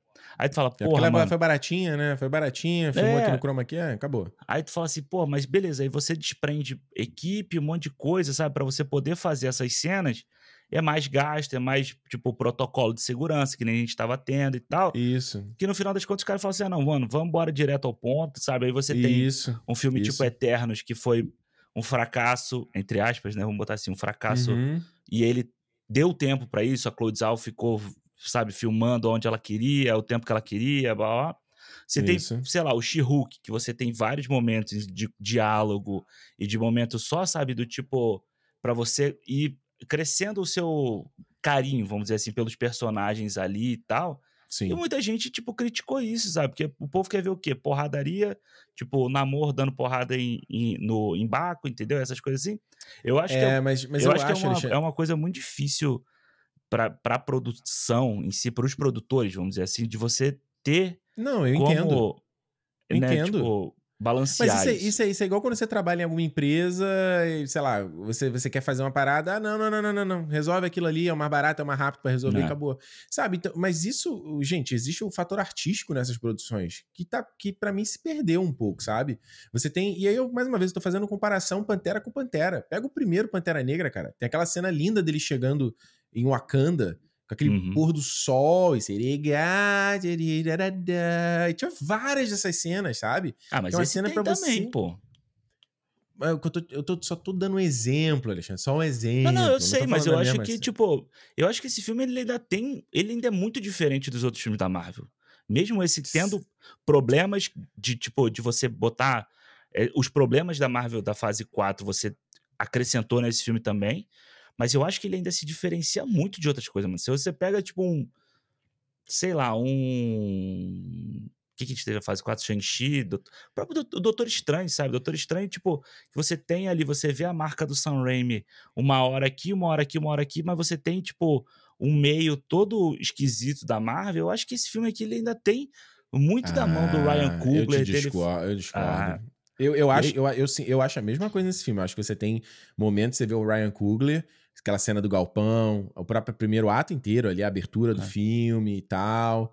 Mas de, e tem, você falou, tem realmente concordo, tem muita coisa que é muito diferente da Marvel, mas tem muita coisa que é não é nem parecido, é igual. Parece que é uma cena do, do, do Doutor Estranho, uma cena do Thor, entendeu? Parece que foi filmada no mesmo lugar, sabe? Ah, Com a sim, mesma mas iluminação. Eu, mas o primeiro Pantera Negra também tinha isso, sabe? Eu acho que todos os filmes da não, Marvel uma hora vão ter. A gente, tinha, em algum momento tinha, mas do acho filme que menos. Tinha, mas acho que menos. Porque se você comparar a, o set piece final, a porradaria final desse filme aqui, eu acho tão ruim quanto o do primeiro filme. Acho Sim. tão ruim quanto. Sim. Tão ruim quanto. E naquele filme lá não tinha pandemia, né? Tinha nada, cinco anos atrás. Cinco, não, é. quatro anos atrás. Então, tipo assim, qual era o argumento, entendeu? Você vê que tem um segundo filme e não evoluiu a parada. Saca? E isso não, me aí, dá um. Mas nesse caso, tipo, eu acho que é mais mérito desse do que do primeiro. Como assim? Por que você Porque, acha tipo, desse? se esse agora você tinha pandemia, você tinha. Era muito mais difícil ah, você fazer. Entendi. O entendi. primeiro filme, você tinha uma liberdade maior para criar coisas. Vamos dizer eu, assim, eu acho, que é, eu, eu, acho que é o placar de 0 a 0 Alexandre. Porque também, é. você fazer, é um filme quatro anos depois, é uma sequência, sabe? Tipo, é, é eu acho que. É, cara, o que, que o Ricardo gostaria pro futuro da Marvel? Talvez um pouco menos de produções para poder polir as paradas. Porque isso, ah, eu, isso, assim, isso é o. Isso tá, me, tá me, dando um bode, cara. Eu vou te falar real, Alexandre. Tá me dando um bode. Quando começou o, esse filme, eu tava. Eu fiquei. Eu te falei, o primeiro ato eu achei ele maravilhoso. Eu falei assim: caraca, esse filme aqui vai estar no meu top 10 do ano, não tem como. E ele começa a entrar nessa, numa seara que a gente tá falando é as mesmas coisas que a gente tá vendo nas outras produções da Marvel, entendeu? Mesmas coisas. Então tem algumas coisas que você pode justificar por questão de pandemia, produção, e realmente deve ter sido uma loucura para conseguir fazer o, sair um filme coeso. Só que você vê que é um filme muito. É a mesma coisa que você vê quando você vê, vai ver o, os, filmes, os filmes antigos do Nolan, que mudava o aspect ratio, sabe? Ficava notável, assim, quando era o IMAX, quando era a tela pequenininha. É a mesma coisa, fica notável, assim, quando você fala. Parece que é um filme, parece que é outro filme. Ah, não, mas isso, isso com certeza. Isso aí você, a gente falou aqui, você consegue ver, tipo, a cena da casa do Ross, sabe? Tipo, realmente. A cena da ponte, horrível, Alexandre. É. Mas, mas então, a cena da ponte, quando tá o Ross falando com a Val. Sem dúvida. Sem Porque... dúvida. Quando tá na, na porradaria, é ótima. É ótima, exato. Aí você vê, tipo, é uma coisa. Eu até vi hoje alguém postando assim: ah, saiu foto, vazou foto do novo set da Marvel. Era só um chroma key gigante com umas câmerazinhas assim. Porque meio que Porra, isso, entendeu? Dá. Tipo, eu, eu, eu, de novo, eu já acho, acho que eu falei, em todos os filmes da fase 4 eu falei a mesma coisa. Enquanto a Marvel ficar nessa maluquice de tem que, tudo tem que ser escondido, tudo tem que ser segredo, tudo você tem que filmar em estúdio para você não vazar a foto de fulaninho com o, com o uniforme e tal. Os filmes vão ser fake, sabe? Porque o filme parece fake tudo parece, parece falso no filme, entendeu? Quando você tem, é. você tinha filmes tipo o, primeiro Homem de Ferro, por mais que você olhe o CGI lá e ele seja meio esquisito, movimento, mano, aquela armadura parecia de verdade. E você tinha um é. monte de foto do, do, do, Robert Downey Jr. vestindo ela vazado no set, e nem por isso estragou a sua experiência Não. de ver o filme, entendeu? Só que eu acho é, que. me tipo, parece, vou essa... fazer aqui o advogado do diabo aqui, vou até, talvez o boné vai até pegar fogo na minha cabeça. Olha aí talvez, me parece, que isso é a parada. Esse, esse, da mesma forma que o Nolan toda hora inventa um gimmick, inventa uma parada para te levar pro filme. Que, qual é a filmagem diferente que vai fazer nesse filme uhum. pra você ir lá ver? Né? Da mesma forma que o Avatar faz lá aquela imersão 3D, aquela coisa bonita, para te convencer a você ver o filme. O da Marvel meio que tá virando isso. É quem vai aparecer. É. Quem é a parada. Não tem substância o negócio, entendeu? Não tem substância. A participação da Val em si, a participação do Ross ali em si, não tem substância. Mas você fica naquela coisa, pô, isso aqui vai gerar alguma parada. Uhum. Isso aqui vai dar alguma coisa. Será que, vai, será que a Val vai conectar com Victor Von Doom e o Quarteto Fantástico? Sabe? Mas eu acho é que isso. O, o, o, problema é que o filme não tem o payoff para o que ele tá te mostrando. Porque Exato, se você tivesse porque não uma... tem substância. É espuma, não, não. é tipo fazer um suco de abacaxi, fica aquela espuma toda em cima, assim. É, e se ele... não vem nada. E ele podia ser essa mesma porcaria que é no filme, sabe? Essa, essa cena dos dois lá e tal. Só que se você tivesse uma segunda cena pós-crédito que mostrasse o porquê que ela tá ali, sabe? Ou, sei lá, porra, o Namor, ela descobriu, pô, tinha uma sociedade aqui, Wakanda. Aí ela descobriu que tem a sociedade Talocan. E ela descobriu. Aí ela falou assim: pô, acabei de descobrir que tem um outro lugar aqui que é chama tal. Beleza. Só vira assim, né? Ela fala, ela fala um negócio assim: vamos continuar nossa, nossa investigação. Aí vira a câmera, faz aquele pan, aí filma é. um monitor mostrando um no mapa, né? Vários lugares. Porque a história poderia continuar sendo ruim durante o filme. Só que você Sim, tem... não, e, esse recurso já é batido, né? De chegar na cena pós-crédito e você é, amarrar a parada, né? Exato. Batido. Você, e você é o, é o agente Coulson do Homem de Ferro 2, entendeu? Sim. É a mesma mas é coisa. É melhor, mas é melhor do, do que, que ficar sem nada. Do que ficar sem nada, é. sem dúvida. Isso eu acho que é, é, é, a, é a parada que a gente pode concordar aqui, não tem como. É. Dela ficar ali no filme, no filme, no filme, para daqui a dois anos, quando ela aparecer lá no Thunderbolts, aí ela vai falar, então, porque tu, quando ah, eu tive lá, não sei o que, ah, tá. Ah, tá bom, então daqui a dois anos a gente fala isso. dois anos não, Thunderbolts é final do ano que vem, não? Não, não, não, não é, é 2024, né? 24. 24, é. Ano que vem é 23 Agora, ainda. É, ano que vem é 23, não vamos acelerar. Agora, esse negócio que você falou do namoro, da coisa de você botar, botar os, as comunidades em guerra entre si, sim, isso é muito hum. bacana. Isso realmente é factível, isso é realmente real. Mas aí, para isso, você precisaria que o colonizador tivesse um, fosse um player nesse filme também, né? Ele tivesse mais presença e mais papel também, né? Pra, aí realmente você vira esse tabuleiro de xadrez, né? É, é, é, eu acho que teve só o primeiro ataque, né? Que é o ataque do navio lá. E depois isso. eles não fazem mais nada, né? Não, Ou depois eles... é só o Wakanda contra Talocão o, filme, o resto ah. do filme inteiro. É, sabe? talvez se você tivesse um outro ataque da, sei lá, uma, re, uma retaliação com o que aconteceu no barco, entendeu? Do tipo é. assim, sabe aquela coisa do. É no, no Avatar, né? Que o pessoal começa a explodir bomba na água para pro bicho isso. sair assim. Sabe? Isso. Você começa a fazer isso, sabe? Tivesse um bombardeio na água para movimentar alguma coisa, poderia Sim. ser favorecer isso e até você deixar ele mais puto pro que ele vai fazer depois com a Ramonda e tal, quando a Shuri Sim. se nega a ajudar. Eu acho que sim, acho que porque não Porque não tem a famosa urgência, né? Nessa, nessa... Tá sendo um, um, um problema meio padrão, assim, nesses filmes, né? A falta de urgência, porque é. você... O, o, o, eu acho que você vai apresentar o universo de Talocan, né? E óbvio, eu não tinha nem a expectativa, por justamente saber que é um filme do Pantera Negra, que ele poderia se despender muito tempo de fazer você realmente, né? Eu queria ter visto muito mais do Talocan do que o que a gente viu. De você se importar muito... com aquilo, né? Isso, foi muito bonito, aquele balé aquático, aquela escuridão do oceano. Embora eu ache aquele traje de astronauta da Shuri muito de mau gosto. É, cara. eu também não gosto, não. Nossa, aquilo ali, toda hora que eu cortava pra ela, eu ficava. Eu volto, mas é aquele volta pro cara nadando. Não tem, mas é o. É o pé no real que a gente falou. É o tipo de traje que existe no mundo para você descer Porra, numa profundidade nesse, assim. Aí né? foge da realidade, foge da realidade. Pois mas é. enfim.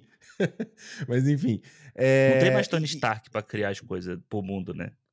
Porra, não dá, né? Não dá. Faltou botar a Riri mostrando aquele. Eu não precisava mostrar ela construindo o traje, vai, mas eu queria tanto ver aquele trajezinho dela, o trajezinho inicial. Ah, Te sim. falei, né? Tinha saído do Funko Pop, eu falei, cara, eu quero, tô doido pra ver. Que é a parada mais maneira do, do, do Homem de Ferro. Ah. Aquele, né? Você vê a armadura funcionando, como ele constrói. Desculpa, não sei se é nerd, eu gosto de ver esses negócios. Uhum. Eu queria muito ver, ver o óculos. Não, você vai ver o traje, o traje dela melhor no boneco. Você não vai ver no filme direito, porque tá escuro, sim. tá rápido as cenas. É, já tá enfim. pronto, é, exato.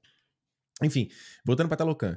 Fica uma parada, tipo assim, de, de, você se importar, que você falou, se importar com aquele lugar. Quando ele faz aquele discurso lá, o Nick tá louca, é maneiro e tal, mas uhum. vira uma coisa muito de tipo assim, cara, vocês estão indo pra guerra para mostrar que vocês são os fodões? Pra quê? A troco de quê? sabe? Porque não é como se alguém tivesse realmente. A, a, a, uhum. a tua existência realmente tivesse em risco naquele segundo ali. Hum. Entendeu? É o que você falou, tá vindo uma bomba, alguém tá fazendo um ataque. É o próprio Worm lá do, do, do Aquaman. Os caras estão aqui destruindo os oceanos e tal, entendeu? E aí ele pega essa coisa de destruição dos oceanos, é um conceito que a gente entende e vira um problema, né? Embora hum. também não tenha urgência, digamos assim. E aqui nesse caso, é o que eu tô te falando, não tem urgência para dele. Não tem uma, um negócio de tipo, caraca, tem que ser correria, eu tenho que fazer isso agora, sabe? É, o lance dele é que, tipo assim, já tinha tido a primeira máquina, que é a máquina que a, que a Riri tinha construído, e depois teve o barco, já era a segunda vez, né? Os uhum. caras estavam lá explorando e tal. E aí eu acho que. Eu acho que a parada dele ali é tipo assim. Mano, é, é, é realmente mostrar força, sabe? Eu acho que o Namor, ele meio que deixa isso meio claro quando ele fala do. Ele fala da mãe, ele fala da família, que foi todo mundo que todo mundo morreu quando o colonizador chegou e tal. Então, tipo, a urgência para ele por mais que eu acho que o filme podia, ter, podia até ter explorado mais isso, a urgência para ele é que não, ele não demore para agir e as pessoas não morram como aconteceu com os antepassados dele, sabe? Com a mãe dele e tal. Tipo, é, é a urgência dele é tipo assim, mano, a uhum. gente hoje é uma sociedade evoluída, a gente pode bater de frente logo. Ó, uhum. a, gente, a gente tem uma outra sociedade que pode ajudar a gente, e aí sim a gente domina essa porra e ninguém vai mexer com a gente, entendeu? Eu entendo. Só que, tipo, a outra sociedade não tá afim de, de colaborar. Uhum. E ele se sente traído e ele vai lá e faz o ataque. Inclusive, eu acho que quando ele vai fazer o ataque, tipo, eu acho bem extremo, assim, a parada dele matar a Ramonda, sabe? Tipo assim, mano. Desnecessário, né? Tipo assim, caralho. Mas eu não sei se, tipo, ele. A intenção dele era matar ela ali, entendeu? Uhum. Ou era, tipo, dar um atacar realmente ela e, e pronto. Aí ela uhum. acabou morrendo. Eu acho que a intenção dele ali era muito mais matar a menina do que ela, né? Falar assim, ó, já que você não fez, eu vim aqui e fiz essa porra na tua casa mesmo e destruí essa porra toda aqui mesmo. E resolvi, né? Porque, né, é. ele, ele, ele que é o cara ali que tá no meio da ação, né? Os, os, a outra galera é foda também, e principalmente aquele capanga dele que tem o chapéu de tubarão martelo. É o Atuma. É foda. É maneiro, é, né? Hã? Qual é o nome dele? Atuma. A Tuma. É muito. Não, e tem um detalhe muito bacana do design desses personagens, que é a coisa deles usarem os animais como ferra... instrumento de guerra, né? Tipo, a baleia jogar os. dar aquela. fazer pelo meu Free Willy, né? É. Se, se Word joga. Dá uma rabada assim. Aí joga os caras. Aquela parada é muito foda. Mas ele, ele é o cara que tá ali com aquelas asinhas e dá, ele dá tipo, ele tipo corre na, no ar, né? Ele faz um drift, né? Ele faz um. E ele faz assim. Parece meio propaganda da Nike, assim, sabe? Tipo, ele correndo e tipo faz um. Uhum, uma escorregadinha é aí. Mas eu achei, eu achei legal essa coisa da, de como ele voa. Porque era uma coisa que eu fiquei assim, mano, beleza, vai ser. Como que ele vai voar, sabe? Isso vai ficar meio ridículo, né? Mas, é, mas eu acho maneiro isso na Marvel, sabe? Que, tipo assim, beleza, é meio tosco, assim, é o, é o Hermes, né? Da, uhum. da, da, mitologia grega. Tem a asinha, pô, se ele tivesse aparecido lá no Thor, Amor e Trovão, beleza. Agora, pô, uhum. o cara do, do mar que veio com essa asinha, os caras vão lá um e mantêm isso. Um mutante, um mutante. Um mutante. Um mutante, deixa bem claro. Só, só, só, pelo menos eles seguraram de não botar o... Não, dessa vez não. Né? Chega! E, e, se eu não me engano, nas histórias em quadrinho, uma, o Namor é um dos primeiros mutantes, né? Ele é tipo. Acho que sim. Porque ele é um personagem super antigo, né? Acho que nos anos 60, né? Ele é, é, super antigo. Mas até na, na mitologia, vamos dizer assim, dos mutantes, ele é tipo. Os primeiros mutantes é o Namor e mais um, algumas meia dúzia de, de gente, assim, sabe? Porque que como o Namor, pelo jeito, ele é comedor, né? E ele vai. vai ah, não, ele segue né? em frente, ele vai embora. É, é. Mas eu, eu gostei muito do, do, do, do Tenoch Huerta, né? Tipo, fazendo é. namoro. Acho que ele caiu muito bem. Eu acho muito foda eles trazerem essa, de novo, essa coisa da, da linguagem, sabe? Ele falando lá a língua mãe, né? Que ele chama. E, tipo, uhum. eles trazerem isso pro filme e tal. Eu achei muito As músicas, né, que a gente falou, né, também, né? A trilha tipo, sonora é ótima, né? Pra mim, aquela música do Árboles, da, Árboles Abarro Del Mar, que é quando eles estão contando a história. Pô, essa música é linda. É linda. Com Labrissa, é. quando eles estão viajando pra louco. É lindo. É lindo, é, lindo, é, lindo. É. E foi muito legal ver lá, né, em, em Los Angeles, quando eu fui assistir o filme. Pois é, que... você não contou, você falou que ia contar na, nesse pois é. programa, é. aí no papinho a gente não falou sobre isso, né?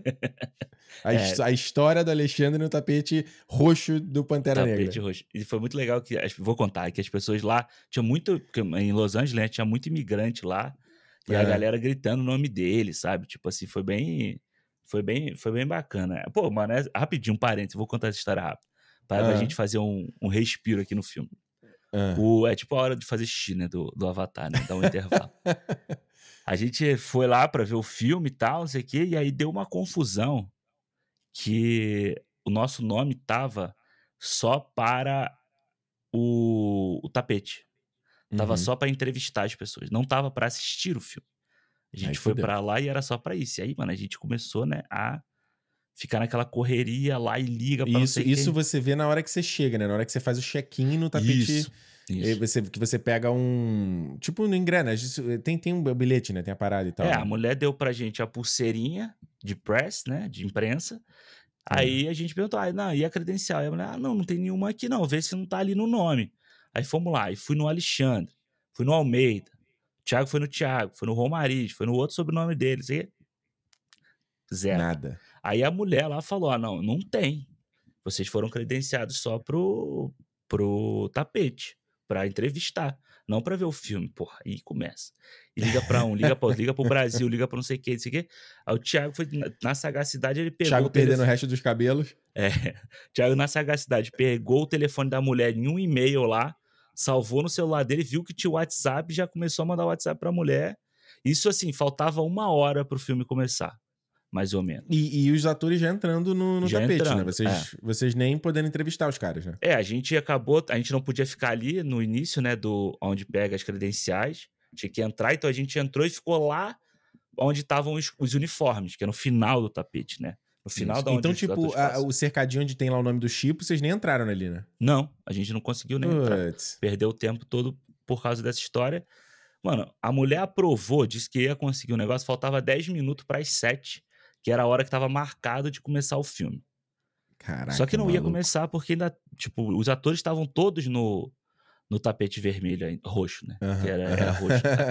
Aí, então a gente estava lá na ponta, a gente saiu correndo sem poder, ao contrário do fluxo, vamos dizer, das pessoas, uhum. correndo para pegar, e aí a gente conseguiu pegar a credencial, voltamos para entrar no cinema. Aí, nesse meio tempo, pelo menos deu para ver as pessoas algumas é pessoas. É isso que eu ia te falar, né? tipo, como é que você ficou nessa situação? Porque você não tinha muito o que fazer, né? Tava o Thiago lá na, no Tarmania é. dele procurando a parada, mas tu não tinha o que fazer. Não, eu tinha que ficar perto dele porque eu, eu, eu roteei a minha internet para ele, né? Então eu fiquei ali e a gente.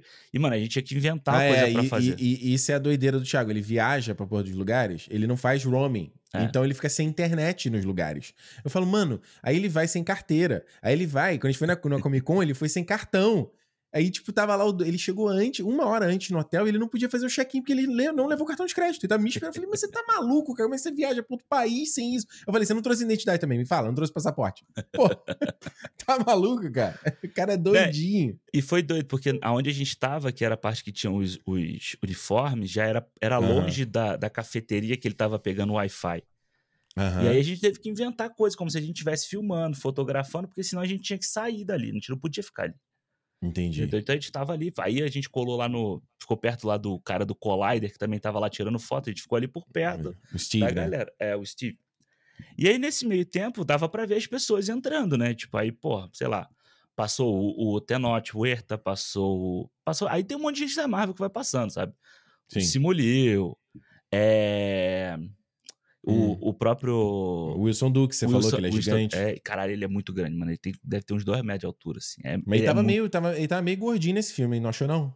Achei mas lá gordo. no, no primeiro mas ele no tapete fortão, vermelho, ele, no tapete ele não tava, não. Ah, é. Mas, a, e aí, tipo, aí você vê de longe, sabe, algumas pessoas assim e tal. Mas o mais engraçado foi na hora que a gente conseguiu pegar a nossa credencial, quem ah. estava atrás da gente na fila com problemas para pegar a credencial dele foi o Jeffrey Wright, né? Que faz o ato lá, o. É? Ele já tinha visto isso no, no, multiverso, já. Ele já tinha visto que a timeline ia acontecer isso. Pois é, ele faz a voz, né, do ato aí. Quem não sabe que é o Jeffrey Wright é o cara lá, o amigo Bernard do, 007, do Westworld. E o Bernard do, do Westworld, exato. E aí ele tava lá e ele também tava assim, tipo, a, a assessora dele correndo para conseguir a credencial para ele ver o filme. No final das contas deu certo, a gente foi ver o filme, Pô, mas entrou esbaforido, né? Todo, né? Aquela... Não. Aí cheguei, né? E tem, tem que deixar o celular, tem que botar o celular naquela. No naquela saquinho. bolsinha que trava, né? Aí eu falei pra mulher: já começou o filme? Porque dava para ver que a, a, tela tava ligada, né? Uhum. Aí a mulher falou assim: ah, era pra. Isso era 7h20. Aí uhum. a mulher, ah, era para começar às 7. Eu falei, fudeu, perdi, tipo, 20 Melhor nem ver. Melhor nem ver, eu acho. É. Aí quando eu entrei, assim, deu pra ver que não, que a tela tava passando a live do tapete do Red Isso. Carpet. Isso. E aí, aí deu pra entrar de boa, tinha pipoca, tinha refrigerante, aí a gente sentou lá e deu pra respirar, a gente ficou no lugar bom. A gente ficou bem no É. meio da sala, assim, lá um pouco mais pra trás. Esse então foi no ficou- Dolby, né? No Dolby Theater, né? Não, foi no, a No El gente ficou no, no El Capitan, que é na frente, né? Eu queria muito ter entrado no Dolby pra ver Porra, essa é foda. Lá. Onde tem o Oscar. onde tem é o. Oscar, né? Mas não, foi do outro lado. E foi engraçado quando eu saí do cinema, tinha um monte É. de gente, né, na rua, assim, aí um cara me perguntando, doido, pra saber se o, o Dr. Doom aparecia. E ele ficava, e aí, ele aparece, ele aparece. Eu falei assim. Minha vontade era falar pra ele que aparecia, só de sacanagem. Só de sacanagem. Só de Mas sacanagem. é uma vibezinha, é uma vibezinha muito maneira, né? Tipo, ali é uma, é é uma bobeira se você parar pra pensar, né? Negócio de Uhum. premiere de filme e tal, mas é um negócio que a gente vê a vida inteira, né? É. Desde que a gente é criança, quem acompanha cinema, né? Você tem cantando na chuva, tem a cena lá maravilhosa de- do Gene Kelly chegando no tapete vermelho, aquela coisa toda, né? Eu acho que quando você tá lá é uma parada muito. É um filme no fim do dia, mas é, É. muito. É, é muito maneiro. É impossível você, você, você não sair positivo em relação à experiência, sair em relação ao filme, sabe? É, é É. difícil, eu acho. Não, e deve ser uma experiência muito doida você passar por isso tudo, né? E você chegar e ser um filme, o filme ser uma bosta. Imagina. Porra, tipo, no final o filme ser uma caraca. porcaria. Pois é, pois é, pois é, não, sem dúvida nenhuma, sem dúvida Imagina o nenhuma. red carpet do Morbius. Como é que deve ter sido? nem teve essa, nem teve essa porra. Tu acha? Tu- tu- teve? Não sei, teve. Ah, deve teve ter red tido. car- Eu acho Red que teve. Carpet Moa, não, essa eu faço questão de procurar, cara, não é Deve ter possível. Ah, não, teve mesmo. Jesus Cristo. Não, e o Jared Leto tava de, de sombra nos olhos, belíssimo. É. Nossa, é verdade. Olha, tá que pai, que bosta. Terminamos, chegando no final do Pantera, os caras me fazem uma outra coisa que eu também achei uma decisão péssima, Hum. que é o T'Chalinha. O Não. T'Chalinha. É bom, cara. Não é bom, não. Claro Não é que bom, não. É bom, sim. Ah, é, cara, não é bom, não. Porque você tá falando nesse Hum. filme todo, eu tô te falando. O legado Pantera além da família. O legado Sim. Pantera como símbolo daquela nação. E, e- e até fazendo a justaposição com o Namor, como é importante a figura do líder. Uhum. Quando você joga, né, e você tem a parada lá do próprio Mubaco, né, eles irem lá pra competição de quem vai ser o novo, o novo Pantera e não tem ninguém, né, você, ou seja, dá um ponto de vista de que a, a, a Shuri é uma coisa temporária, né, ela vestiu É. o manto de forma temporária, mas não é a parada dela. Ela, A gente é. não falou sobre o, sobre o Killmonger, né? Aparecer. Pois é. É, Assim, ele aparece ali pra mim, não foi muito inesperado não, porque tanta gente tá pedindo pra ele, se ele voltasse realmente no filme, aí ia ser uma cagada gigante, ia cagar o Não, primeiro isso não filme. tinha como existir. Essa história dele Pô, ser esse- Não tem como existir, tá? Isso ia Esquece. ser uma loucura. Isso ia ser uma loucura. É, O que, que tu mas achou da experiência? O que, que tu achou dele lá? Eu achei, eu achei muito foda ele aparecer ali, tipo... Porque é muito De doido, né? dread, né? Bonitão. É, bonitão, sentado na cadeira lá e tal, não sei o quê. E, tipo, eu- o que eu achei foda, assim, a gente pega lá no primeiro Pantera Negra, né? A primeira vez que o. que o, o, o T'Challa, ele, ele encontra com o pai, é meio que aquela coisa assim, o que que tava, né, tipo, assolando o T'Challa naquela hora? Era a perda do pai, ele tinha acabado de perder, ele ia assumir como rei e tal.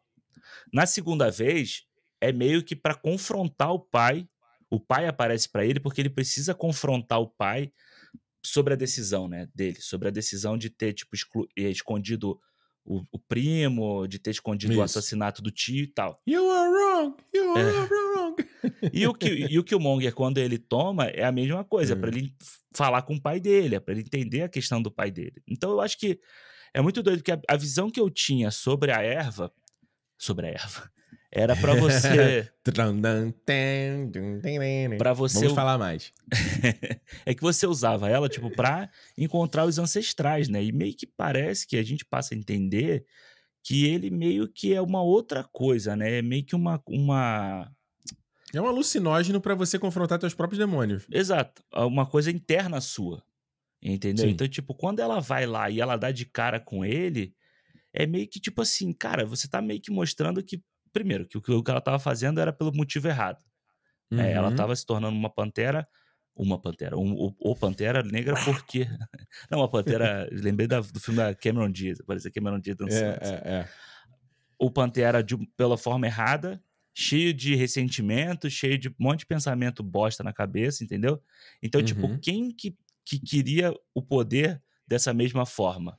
ele. Hum. Entendeu? Por isso que ele Mas, eh, aparece. Você, você, você vê. Você vê a Shuri tendo uma relação assim com o, o Killmonger no primeiro filme? Não, tô, mas, não então, consigo lembrar. É, não, mas é porque eu acho que tudo que está acontecendo de consequência com eles é por causa do, das atitudes do Killmonger no primeiro filme. De que é, forma? É porque o Desenvolva. Killmonger... Porque... Explique. É, porque, vamos lá, o Killmonger ele invade o Wakanda, ele entra lá, ele, ele tem essa coisa de querer utilizar as armas para mandar para o mundo, né? Para você Isso. fazer a sua força valer e tal. E você coloca na cabeça, tipo, da, da, da sociedade wakandana que você precisa, tipo, é Wakandana, porque quando eu fui escrever minha crítica, eu fui olhar como é que é. Eu achava que era é. Wakandiana, é. mas não, é Wakandana. Eu também achava. Wakana, Wakandana? É Wakandana. É. ok. é, você coloca os pensamentos dele. Então, tipo, essa coisa de você abrir a sociedade deles para o mundo é consequência de uma atitude dele. É uma consequência de você meio que internalizar o discurso dele de alguma forma. Uhum. Além de outras coisas, do tipo assim, beleza, o próprio conflito da, da, do mundo com eles, o próprio conflito da Shuri, meio que tipo querer se vingar, querer usar a, a força do Pantera Negra como arma, vem da, da, do pensamento dele, entendeu? Então eu acho que é por isso que faz meio sentido ser ele ali, porque eu acho que no final das contas poderia ser a mãe, poderia ser o próprio. Eu, o meu medo era de aparecer o, a voz do coisa dele de costas. Sabe? Tipo, ele nunca do, apareceu. Peraí, voz de quem? Do, do, do T'Challa? É, de ser alguma coisa ligada a ele sem ser a cara dele aparecendo, entendeu? Porque eles falaram que eles não iam recriar ele digitalmente. Por favor, não. Mas é. o meu medo era ser alguma coisa ligada a ele no filme que não tinha nada a ver, eu acho, aparecer, entendeu? Uhum. Então eu acho que. É, é, é, é, porque é interessante, assim. E bem, o mal, parte... ele foi o Pantera Negra uma hora, né? O Killmonger. Não, sem dúvida. E tem, tem uma parte da, da, da do, desse filme aqui que é a coisa da Shuri, do ceticismo dela, né? Porque ela uhum. sendo a cientista, você vê no mesmo momento quando a, quando a Ramonda leva ela para fazer a parte, o ritual ali de queimar o traje, né? Queimar a roupa de funeral e tal.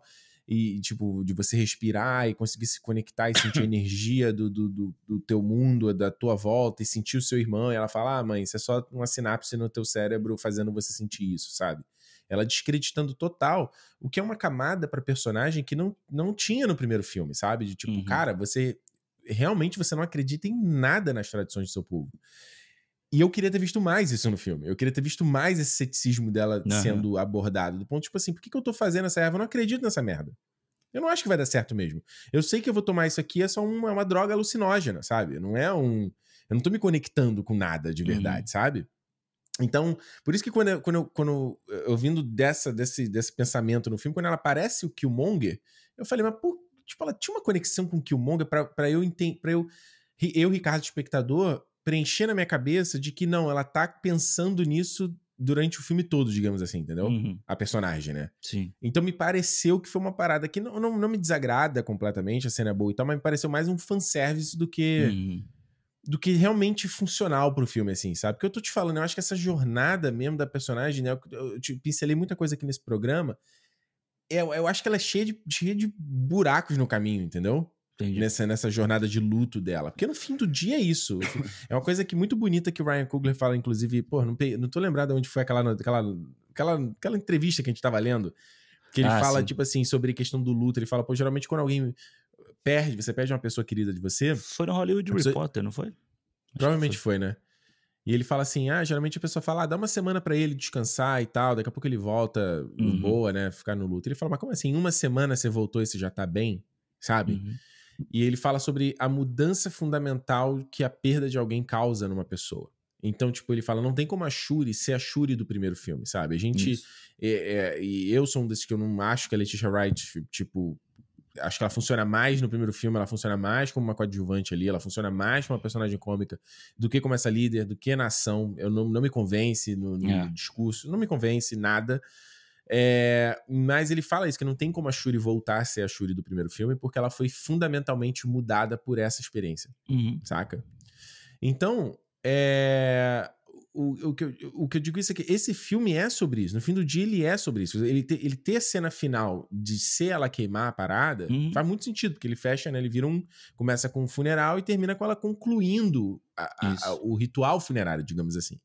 né? Que ela ficou o filme inteiro sem fazer. Isso. Mas, mais uma vez, eu acho que só a jornada não é muito é muito esburacada para mim nesse filme, sabe? É, de, de eu- construção dela. É, eu gosto. Eu acho que, mas eu, eu acho que é uma parte que me agrada, sabe? Essa, essa jornada do luto, da perda. Inclusive pros dois. Acho que pra ela e pro namoro também, sabe? O namoro é um cara que não tá. Hum. per- que ele está para perder aqui agora, né? Ele tá para perder. Ele perdeu a mãe, né? Ele é um cara sem amor, né? Era também, além disso. Ele já perdeu antes, mas a- é- acho que assim, é a ideia dele perder novamente, entendeu? Porque Uhum. tá tudo muito Você próximo. sente isso no personagem? Ah, eu acho que ele tá. Tipo, não é que ele esteja com medo de perder. Ele não quer perder e por isso ele vai se mostrar forte, entendeu? Ele vai Hum. mostrar o poder que Eu ele acho tem tão pra isso. subjetivo isso. Acho tão. Acho que não. Acho ele, tão- fala, ele fala muito sobre isso, sobre o povo dele perder, tipo, a paz que eles têm lá, tipo, a- de tudo Hum. acontecer de novo. Por isso que ele conta. Eu acho que é por isso que ele conta a história do colonizador pra ela, sabe? Do tipo, os caras vieram aqui, mataram todo mundo, trouxeram um monte de doença que matou geral e tal. Então, tipo, essa, essa temática da perda, do luto, de você, tipo, sabe, você ficar sem, ficar sem chão sobre essas coisas todas, é que calca, eu acho que os dois, eu acho que funciona pra mim, funciona mais pro lado dele do que pro lado dela. Eu acho que o dela realmente eu acho que faltou um pouco. Acho que enquanto a Ramonda tá no filme, ele funciona muito bem, mas depois Uhum. no final, tipo, quando ela precisa se resolver sozinha, eu, de novo, eu acho muito muito rápido o que acontece, sabe? Ela vai de um ponto. Uhum. E é muito doido, né? Porque você tava falando, ah, ela é muito cética com a flor, com a história toda, mas no início ela tá desesperada pra criar a flor, porque é a flor que vai salvar o irmão, né? Exato. Tipo, depois ela meio Eu acho que é o desespero que te conecta com a fé, né? é, mano, é aquele desespero assim, mano, é isso que vai ajudar, então beleza, vamos fazer. Tem que fazer, É. tem que achar um jeito de fazer. É, se bem que ela tá sintetizando a parada com ciência, né? Não é uma. Não é uma. Sei lá, igual lá no, no Avatar, quando a Ronal faz aquele ritual com a Kiri lá e tal, sabe? Que é uma coisa que realmente não tem nenhuma base científica naquilo ali, entendeu? É, não- é, assim, até, vamos dizer, no, no mundo deles pode até ter, né? Ela tá recriando ali é, com base na, nas moléculas de não sei o que, né? Que é aquele negócio que. aquele espiral Aham. DNA lá que vira. Que, mano, no Aham. final das contas, é tipo o que a vacina faz, entendeu? Ele sinteticamente, né? Ele pega o vírus, coloca num líquido e injeta em você pro seu corpo passar a criar coisas que ele não está criando naturalmente. entendeu? Alguém vai Isso. ter que influenciar de alguma forma. A ciência, né, funciona dessa forma. Então, tipo, Uhum. é, eu acho, eu acho muito interessante essa coisa do luto. Eu acho muito legal do final do filme ser a cena dela queimando o pano, né? E Uhum. tipo, ela tá meio que olhando pro nada. Eu fiquei meio bem, bem emocionado nessa, nessa hora do filme, assim, sabe? Do tipo, ela Uhum. olhando ali pro, pra parada, queimando o pano, e aí você vê os créditos. E são panos queimando, né? É como se você estivesse, inclusive, fechando a jornada de luto do filme, né? Da história Não, do total. Pantera. Por isso Não, que eu, total, total, total. é por isso que até eu, eu gosto da, da ideia do, como você falou, do T'Chalinha, que depois, porque assim, você fecha é um novo começo. Eu não acho que ela seja sobre o Pantera Negra. Eu acho que é muito mais para o, o T'Challa, entendeu? Do tipo assim, é, é o É, é legado que eu dele digo- continuando. É que eu digo assim, acaba sendo muito. Eu acho que é mais duro o cara realmente só ter morrido sem ter deixado descendente. Como é o caso do Chadwick, entendeu? Ele foi Ah, um cara que não teve filho. Sabe? Então, assim, não tô falando que, obviamente, todo mundo é obrigado a ter filho. Eu sou um cara que realmente. Eu não penso em ter filho, por exemplo, Uhum. sabe? Mas isso bate na cabeça sempre. Você fala, caraca, né? É que aquela perpetuação deixar, da né? espécie, né? Exato, a perpetuação de você, né? Você vai embora, não sobra nada e tal, né? Então, acho que quando você traz o cara ali, é um meio um conforto no filme que eu falo, ah, acho que não precisava, entendeu? Porque você. Porque a vida nem. A vida é dura, e às vezes a perda, a perdas vão ser bem duras, e não, você não vai ter um, um refresco, sabe? Ah, sim, mas eu não é bom. E No- pelo menos principal- no final você dá um, um afago. Eu acho que já é é uma história muito pesada o filme, sabe? É uma coisa meio pesada Ah, o tempo inteiro. É, é, é, esse- eu preferia que não tivesse, porque você.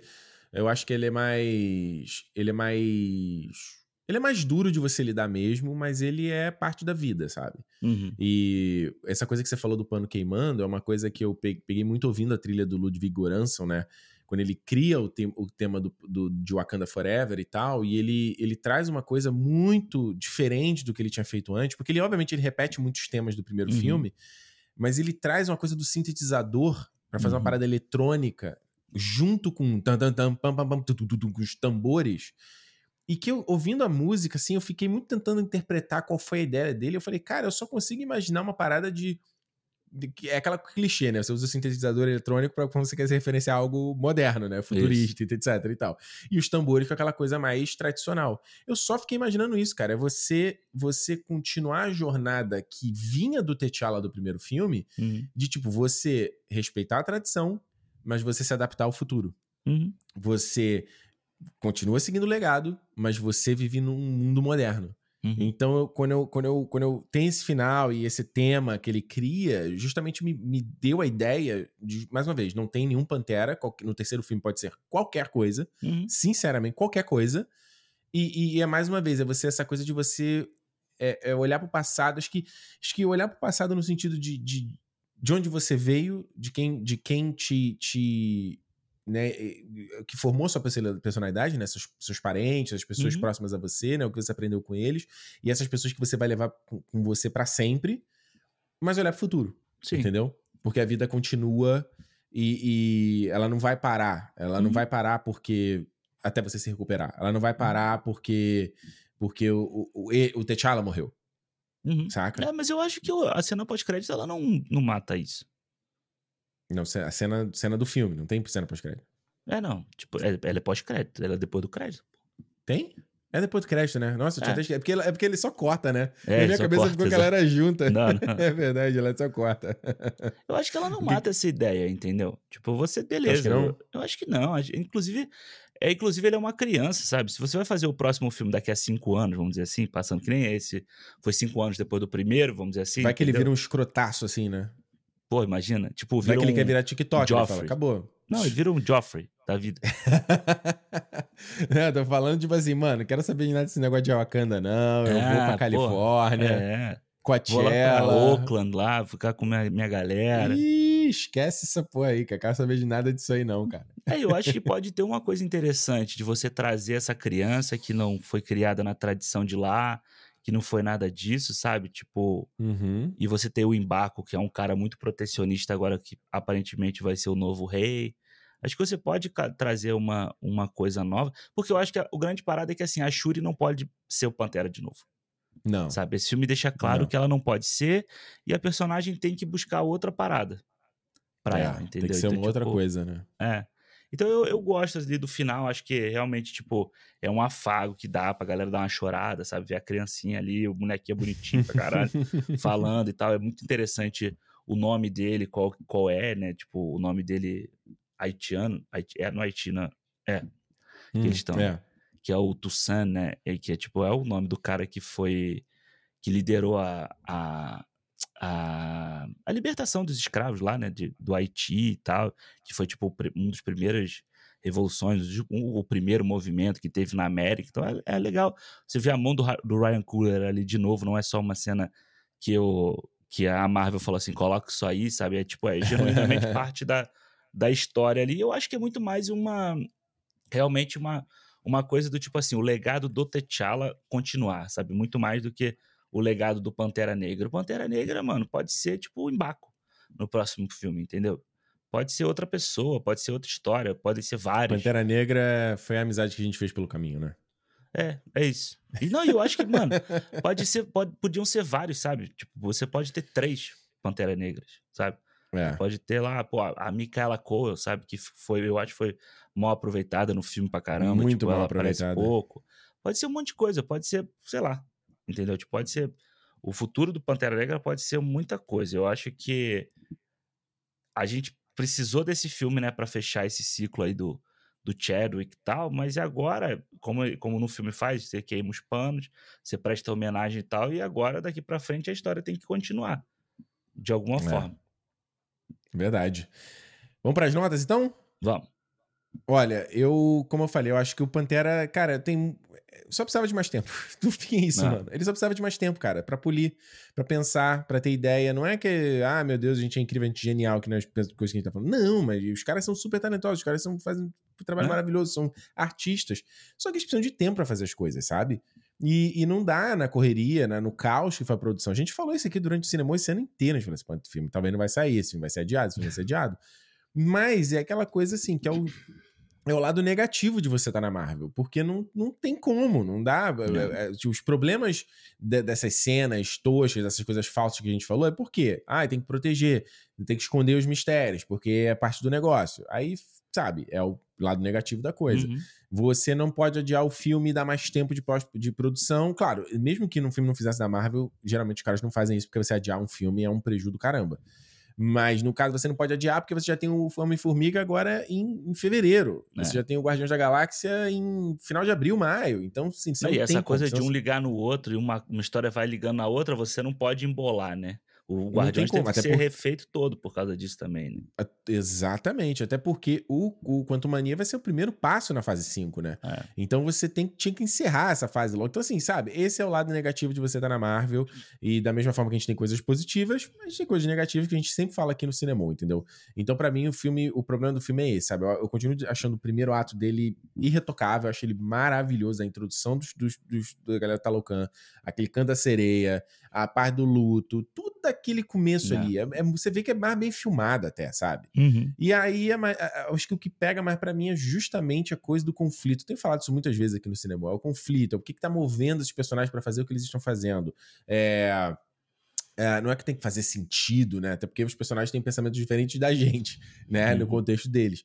Mas é tipo assim, é você dentro do contexto deles falar assim, mano, por que, que você tá fazendo isso, brother? Tipo, pelo amor de Deus. E aí, para mim, quando eu vejo o cara fazendo uma coisa que eu acho muito estúpida, eu falo, cara, eu, eu me desconecto do, do, filme, sabe? Eu me desconecto daquela jornada. Então, aquela set piece final, aquela luta toda ali, eu não tava. Mano, eu tava só vendo. Não sei nem que eu tava. Eu tava só vendo cena, sabe? Só tava vendo uhum. ali os caras escalando maneiro, aí a Shuri pulando, mas não conversa, sabe? Porque uhum. não tem substância. O do, o do Pantera 1 também não era, em termos de CDGI, produção, era tudo muito falso, mas você tinha uma coisa ideológica ali que era forte. Então isso sustenta quando a coisa não tá tão é. redonda. E você e tinha esses dois, né? Era o um embate entre os dois só, né? É, sim, sim, mas eu digo até a luta antes lá, do, da galera lá dos, do, ah, do, do Wakabi, aquela parada toda, entendeu?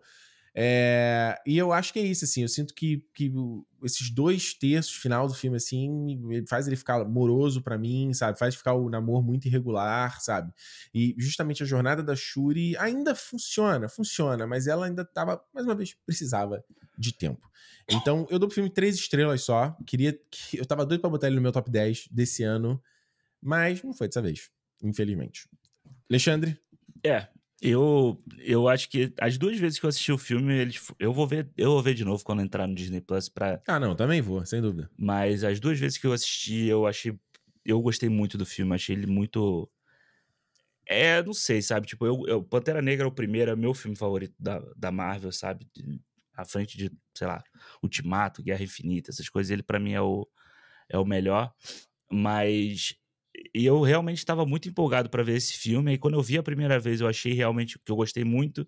Aí eu falei assim, porra, tem que ver de novo para saber se foi da empolgação ou não. E na claro. segunda vez a gente vê mais os problemas que o filme tem, mas ainda é uma jornada que eu acho muito interessante, sabe? Essa jornada de luto, essa jornada de perda e você trazer temática pro filme, sabe? A gente às vezes vê filmes da Marvel que eles são muito vazios em temática, em em contexto, sabe? Substância, isso, né? É, em substância. Isso o Pantera Negra não tem, é, sabe? De faltar isso. A gente sempre vai, tem alguma discussão. Eu acho que essa discussão de perda, de como você lida com a perda, seja a mãe, seja a irmã, seja a líder da nação, seja o tipo de perda que você está fazendo, seja até do vilão, entre aspas, né? Porque o namoro é um anti-herói, um, sei lá, um vilão. Ele é um antagonista, uhum. né? Mas na Isso, história. O, o antagonista. É, é, é muito também ter uma motivação boa, sabe? Também ter essa. E eu acho interessante você ter o paralelo de ser basicamente a mesma coisa. Você quase cria no final, ele, o Ryan Coogler, ele não é nem um pouco é, sutil em mostrar o Wakanda e as coisas em Wakanda e as coisas em Talocan, tipo, uma fazendo paralelo com a outra para mostrar que, assim, bem ou mal, a gente vive numa sociedade e tem outras sociedades que são iguais a gente por e elas são iguais à nossa, mas por alguns detalhes elas são, elas se diferenciam, entendeu? Então, uhum. tipo, eu, eu acho isso muito interessante. Acho que foi uma parte muito boa do filme. Acho que quase tudo eu, eu gosto do filme, tirando falta de desenvolvimento, que aí a gente, porra, pode botar na conta da pandemia, pode botar na conta da Marvel, pode botar na conta de um monte de, Bota de na situação. Conta do, conta do Papa. É, pô, imaginar, ah, porra, vamos.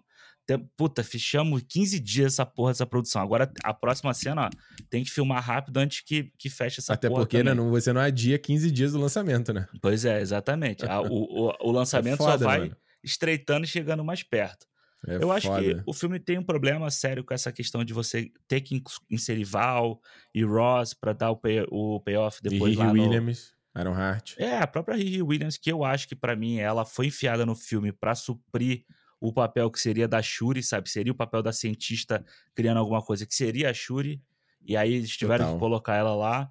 Mas no final das contas, tipo, o total pra mim continua sendo um bom, sabe? Pra mim eu acho que Pantera Negra ainda é pra mim o melhor filme da o 2 pra mim ainda é o melhor filme da da fase 4, tá? Então É? eu dou, é, Uau. eu dou 4,5 pro filme. Boa, boa. Notão, hein? É. Vai estar no top 10 do ano, será? Mano, eu que tava, vem? eu tava olhando a minha, minha, minha lista, tá difícil fazer esse top 10, hein? É, rapaz, não é mole não. Eu ainda tô com a minha lista que o ano tá acabando e a lista não tá diminuindo. Não, tá foda, tá foda essa coisa. Eu tava vendo dois filmes por dia pra tentar, tipo, matar os filmes assim, mas só É, cresce. É brabo. Olha só, gente, é isso. Se você quiser falar com a gente, o que você achou sobre Pantera Negra Wakanda pra sempre? Feedback arroba cinemopodcast.com. Como eu disse também aqui no YouTube, se você tá vendo a gente no YouTube, óbvio.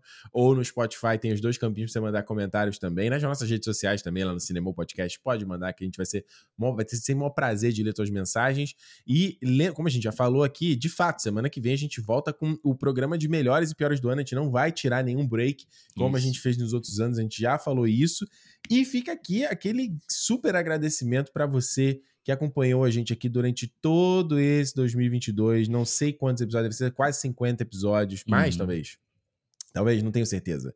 É Sabe? Não sei quantos minutos ouvindo, que foi lá no, no canal no YouTube, que deu like, que seguiu, que acompanhou, sabe? Que vocês estão aqui, estão fechados com a gente e estão acompanhando o nosso projeto. 2022 foi um ano muito interessante, não só da- das parcerias que as marcas que a gente fez, sabe? São coisas que são sempre acaba sendo uma validação do nosso Isso. trabalho, a gente, porra, aparecendo em jornal, sabe? Sendo reconhecido. Isso é, pô, vale pra caramba. Foi um Uhum. ano muito bacana pro projeto.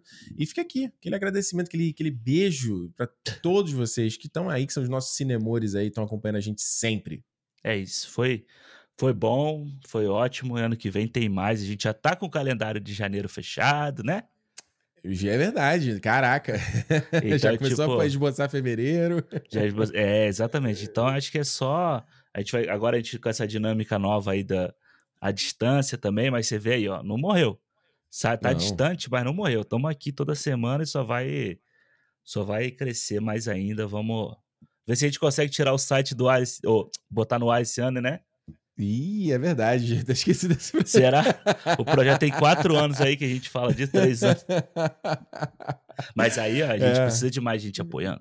Então, né? Pois é, clube.cinemopodcast.com, cara. A gente quer muito, queria muito botar esse sitezinho no ar aí, pagar alguém pra fazer um site pra gente, não só de ter um hub, para um portal realmente do cinema, um local onde você pode ver os vídeos, sabe? Você clica lá, canta para sempre. Tem o áudio, tem o, o vídeo, quem sabe no futuro você tem os cortes, sabe? A gente quer também pagar alguém que pudesse fazer, voltar a fazer os cortes pra gente, porque eu acho que é importante, às vezes o cara tem uma versão em vídeo de duas horas no YouTube, é um. É, você exige muito pra pessoa É. dar aquela a pessoa nova pra consumir, entendeu? Então os cortes ajudam muito nisso, é a maneira como as coisas são feitas hoje em dia, né?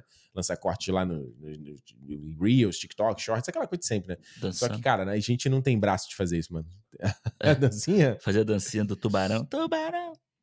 Já não viu aguento mais esta porra desta música. Eu não aguento.